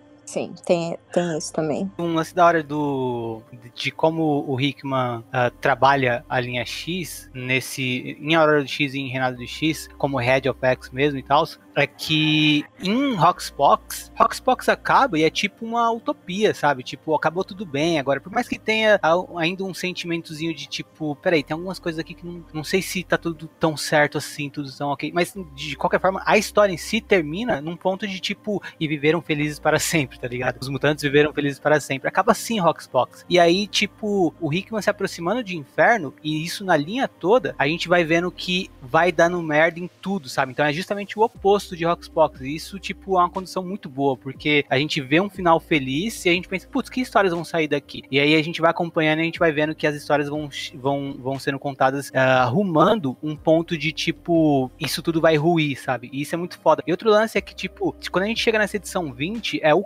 clímax realmente de X-Men do Hickman né? Esse título X-Men do Hickman meio que acaba aqui. O que tem depois é tipo um pós-fácil pra introduzir o X-Men do Dugan sabe? Mas tipo meio que acaba aqui o X-Men do Hickman nesse clímax que vai render a próxima grande coisa que é o Inferno sabe? E durante todo todas as 20 edições ah, eu, eu percebo que ele trabalhou principalmente quatro histórias né? Ah, peraí quatro? Uma duas três eu, não- sou bom de matemática. Não, ele trabalhou ó, o Ciclope, ah, ele trabalhou a Mística e ele trabalhou o Sincro e o Apocalipse. Isso, quatro histórias, sabe? Ele contou a história do Ciclope, contou a história da, do- da Mística, contou a história do Apocalipse e contou a história do Sincro. Todas elas envolvem um pouco a questão de tipo. en- envolvem principalmente relacionamento, sabe? O Apocalipse tentando. ah, o Apocalipse estava tentando meio que o que a Mística estava tentando, sabe? E. Não, sabe, se reunir com a o que a música tá tentando, né? é, exato. o, o Ciclope, ele já tinha o que a Mística e o Apocalipse, o Apocalipse queriam. E por isso que a gente vê o Ciclope numa vibe tão, tipo, eu quero curtir esse momento bom na minha vida. Porque a vida do Ciclope foi sempre um lance de, tipo, O Rickman colocou uma das melhores frases na boca do Ciclope pra mim durante todos esses títulos X-Men, que é: a gente nunca teve nada. E olha o que, que a gente conquistou agora. Você acha que eu não vou brigar por, por isso aqui, não? Cara, isso é incrível, velho. É. Você acha que eu não vou matar pra manter isso aqui, não? É claro que eu vou. Eu vou tocar os aralhos também. Não, e é foda que, tipo, é, sobre. Primeiro, so- sobre o, sobre o Synchro. ah, ele vive meio o que a Mística já viveu, o que o Ciclope já viveu e o que o Apocalipse já viveu, sabe? Ah, todos, todos esses três já tinham vivido o que a gente vai ver o Synchro vivendo. Então, quando a gente relaciona a história. Do, quando a gente vive. Quando a gente lê a história do Synchro, a gente até, tipo, tem uma camada maior pra entender o sentimento do Apocalipse, o sentimento do Ciclope, o sentimento da Mística, porque a gente vê a origem desses sentimentos, né? O relacionamento é, indo pro, pro amor e, tipo, se concretizando nesse lance de amor e tal. E o, o, o Ciclope dele eu acho genial, porque tem isso que o Konema falou, só que em Guerras Secretas, o Hickman escreve o Ciclope numa das edições de uma maneira brilhante, que é quando o Ciclope tá com a Força Fênix e tudo mais, e ele faz um discurso sobre ah, eu sou um cara que eu vivo num mundo e eu problematizo esse mundo, sabe? E eu vejo que esse mundo pode melhorar, e sempre que esse mundo pode melhorar, eu vou tentar fazer com que esse mundo melhore, eu sempre vou lutar por um mundo melhor. Ele fala isso lá em Guerras Secretas, o Ciclope sendo escrito pelo Hickman num- numa das edições, acho que é a segunda edição, a primeira de Guerras Secretas, antes dele morrer lá em Guerras Secretas. E, e a gente vê o Hickman voltando a escrever o Ciclope aqui, e ele tá com essa mesma coisa, mesmo vivendo num momento tão maravilhoso. Então o Ciclope não deixa de ser o que ele sempre foi, mesmo estando no momento que ele tá ah, curtindo tanto e tão em paz, sabe? Então a gente vê muito do Ciclope Não, você falando, velho, eu nunca amei tanto esse personagem, cara.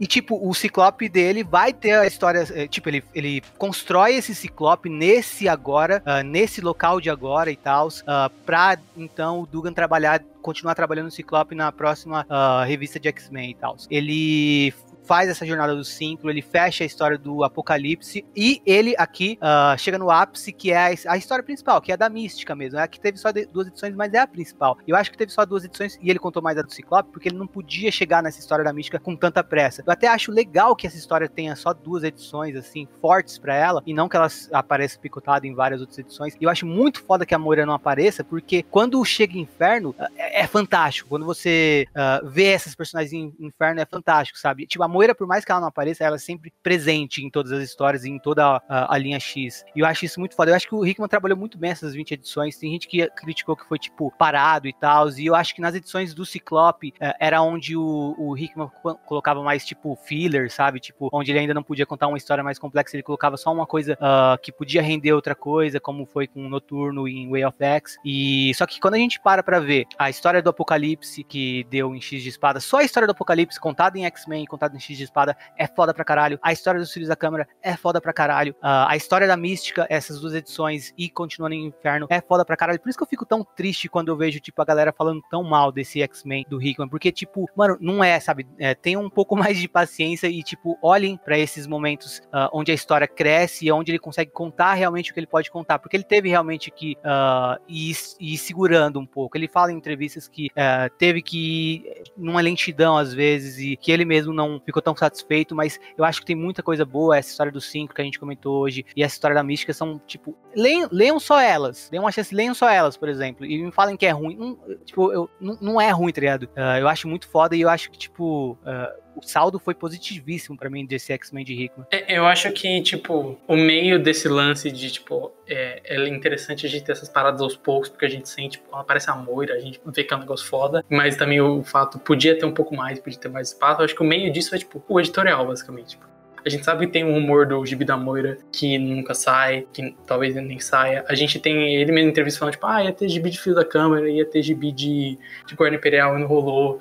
Tipo, a, a gente vê ali que, tipo, tem um meio ali onde ele me tem que meio que se virar pra fazer a parada. Tipo, ok, não vai fazer uma minissérie disso, vamos ficar aqui, não vai dar pra fazer isso. Então, é meio que tem, tipo, eu acho que ele tem também uma certa culpa e tem muito mérito, mas eu acho que também tem essa essa linha de o editorial, tipo, tem coisas que não passam, sabe? Tipo, a gente vê o que passou e que ele conseguiu mandar pro, pro Gibi sair, sabe? Tem muita coisa que bate ali no, no teto do Jordan White e a gente não vê, sabe? Não, sim. Também tem muita coisa, tipo, por exemplo, a pandemia atrasou pra caralho. Porque o Hellfire Gala, por exemplo, que é o evento que tem depois disso tudo que a gente tá comentando, aconteceu em junho e era pra ele ter acontecido em dezembro do, ano passado, tá ligado? Eles já falaram sobre isso. Então eu acho que é uma história que, tipo assim, ela parece às vezes mais arrastada para as pessoas, principalmente porque as coisas que vão acontecendo não são geralmente continuação direta de Roxpox, mas também tem que levar tipo tudo isso em conta, sem falar que uma coisa que eu penso bastante é que assim, imagina se a gente estivesse lendo hoje em dia a era do Chris Claremont. A gente também ia achar que demora pra caralho para as coisas acontecerem. Porque tipo a saga da Fênix dura tipo uns 5 anos em publicação, tá ligado? Se eu ler hoje, eu vou achar demorado, mesmo sendo escrito 80 anos atrás. Eu, eu continuo achando demorado. Não, mas é isso, entendeu? Porque essas grandes histórias, a gente fica, tipo assim, lendo, né? Lendo de semana em semana, porque sai, né, de dos X-Men toda semana. Às vezes parece que tá, tipo, indo super devagar, só que tem que, tipo assim, pensar que a maioria das coisas que a gente leu antes, tipo, de mega sagas dos X-Men, elas já estavam todas completas, sabe? Então eu acho que se você se teletransportar para aquela época e for lendo de pouquinho em pouquinho, tu também vai achar que ele tá, tipo assim, demorando pra caralho pra fazer todas as coisas. Que nem eu. Acho que no final, quando sai encadernado de tudo isso, o fã só vai ter a ganhar, tá ligado? Sim, mano, eu concordo demais. Inclusive, tipo, X-Men, a série animada dos anos 90, é muito tipo um apanhado da era Claremont, né? Eu quero muito que um dia tenha uma X-Men série animada, uma nova, que seja um apanhado da, do, do da, de Roxbox, de Aurora Isso ia ser do muito X, lindo. tá ligado? Kevin Tipo- Feige, se você estiver aí ouvindo. De todo esse rolê que a gente tá conversando de X-Men, o que eu mais tenho medo é de ser resetado, sério. Porque assim, eu sei que vai dar merda no final, é inevitável, vai dar merda. A gente tá vendo todos os pontos, toda a arrogância dos personagens, a gente conhece eles, a gente sabe que eles são falhos, a gente sabe da arrogância deles, a gente sabe que vai que vai dar merda, e aí eu tenho medo danado do editorial botar todo mundo de volta numa mansão, com um helicóptero que sai de dentro de uma quadra de tênis e. Eu acho que seria muito Isso é legal se eles isso. fizessem isso. Então, se isso acontecer, eu paro de ler X-Men por uns 10 anos, igual eu fiz com Homem-Aranha. Facilmente. Não, ó, mas tem, tem real oficial um medo de, tipo assim, eles simplesmente rebotarem pra que até mesmo o Krakow nunca ter existido, porque tem qualquer coisa, tem o backup da Moira, porque a primeira coisa, tipo assim, que a gente meio que sabe sobre ela, quando tem aquele, aquela cena dela falando com a assinante da Sina queimar ela viva, é quando ela fala que, tipo assim, eu vejo pra você 10 vidas, 11 se você fizer a escolha correta no final, que a gente não faz ideia do que, que ela, do que caralho ela tá falando, porque tudo que ela fala, ela fala, tipo assim, sem dar maiores explicações. Mas fica nisso de, tipo, e se Ela ela na simplesmente... primeira vida ela encontra a Cena de novo e a Cena fala assim: Não, beleza, se você fazer tudo certo, vejo 12 vidas pra vocês. Aí na décima segunda vai falar assim: Não, então, beleza.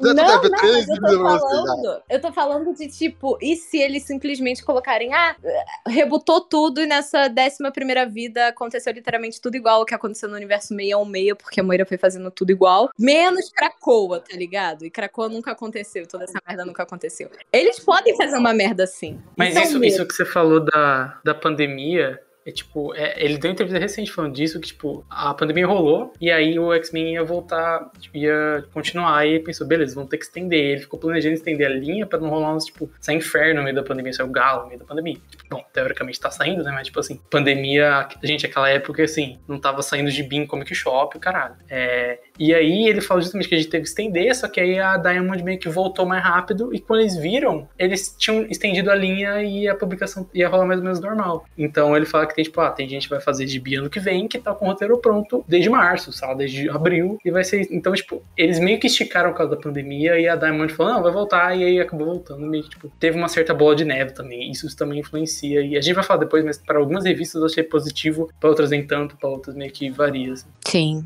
mas é, é isso aí, o negócio do, do Rick. A gente tá defendendo muito o cara, cara.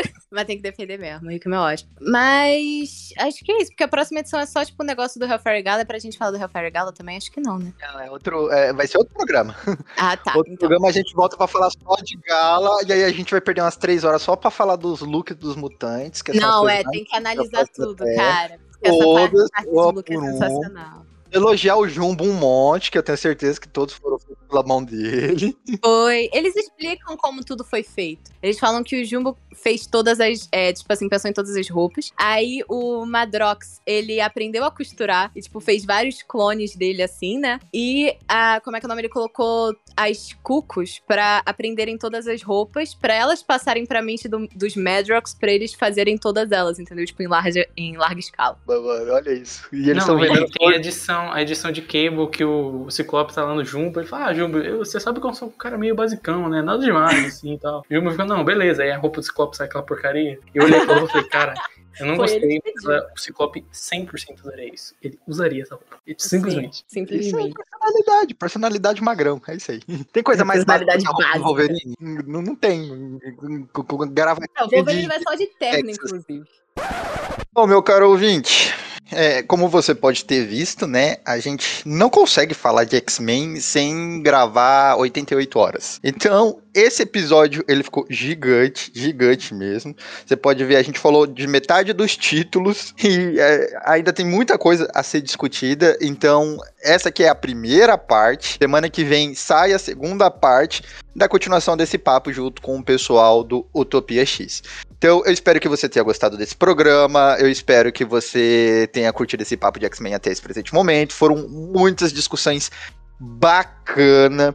Não se esqueça de seguir o pessoal do Utopia X nas redes sociais dele. Só jogar aí no buscador Utopia X. Que é um pessoal que fala de X-Men com muita propriedade. Vocês podem ver aí o Henrique, pode ver aí a Letícia. Vale muito a pena acompanhar o podcast dessa galera, porque eles são fera demais, gente boa pra caraca. Eu espero que você tenha gostado desse programa até esse presente momento. Um forte abraço, meu caro ouvinte. Até semana que vem e tchau, tchau. Semana que vem, parte 2, não esqueça.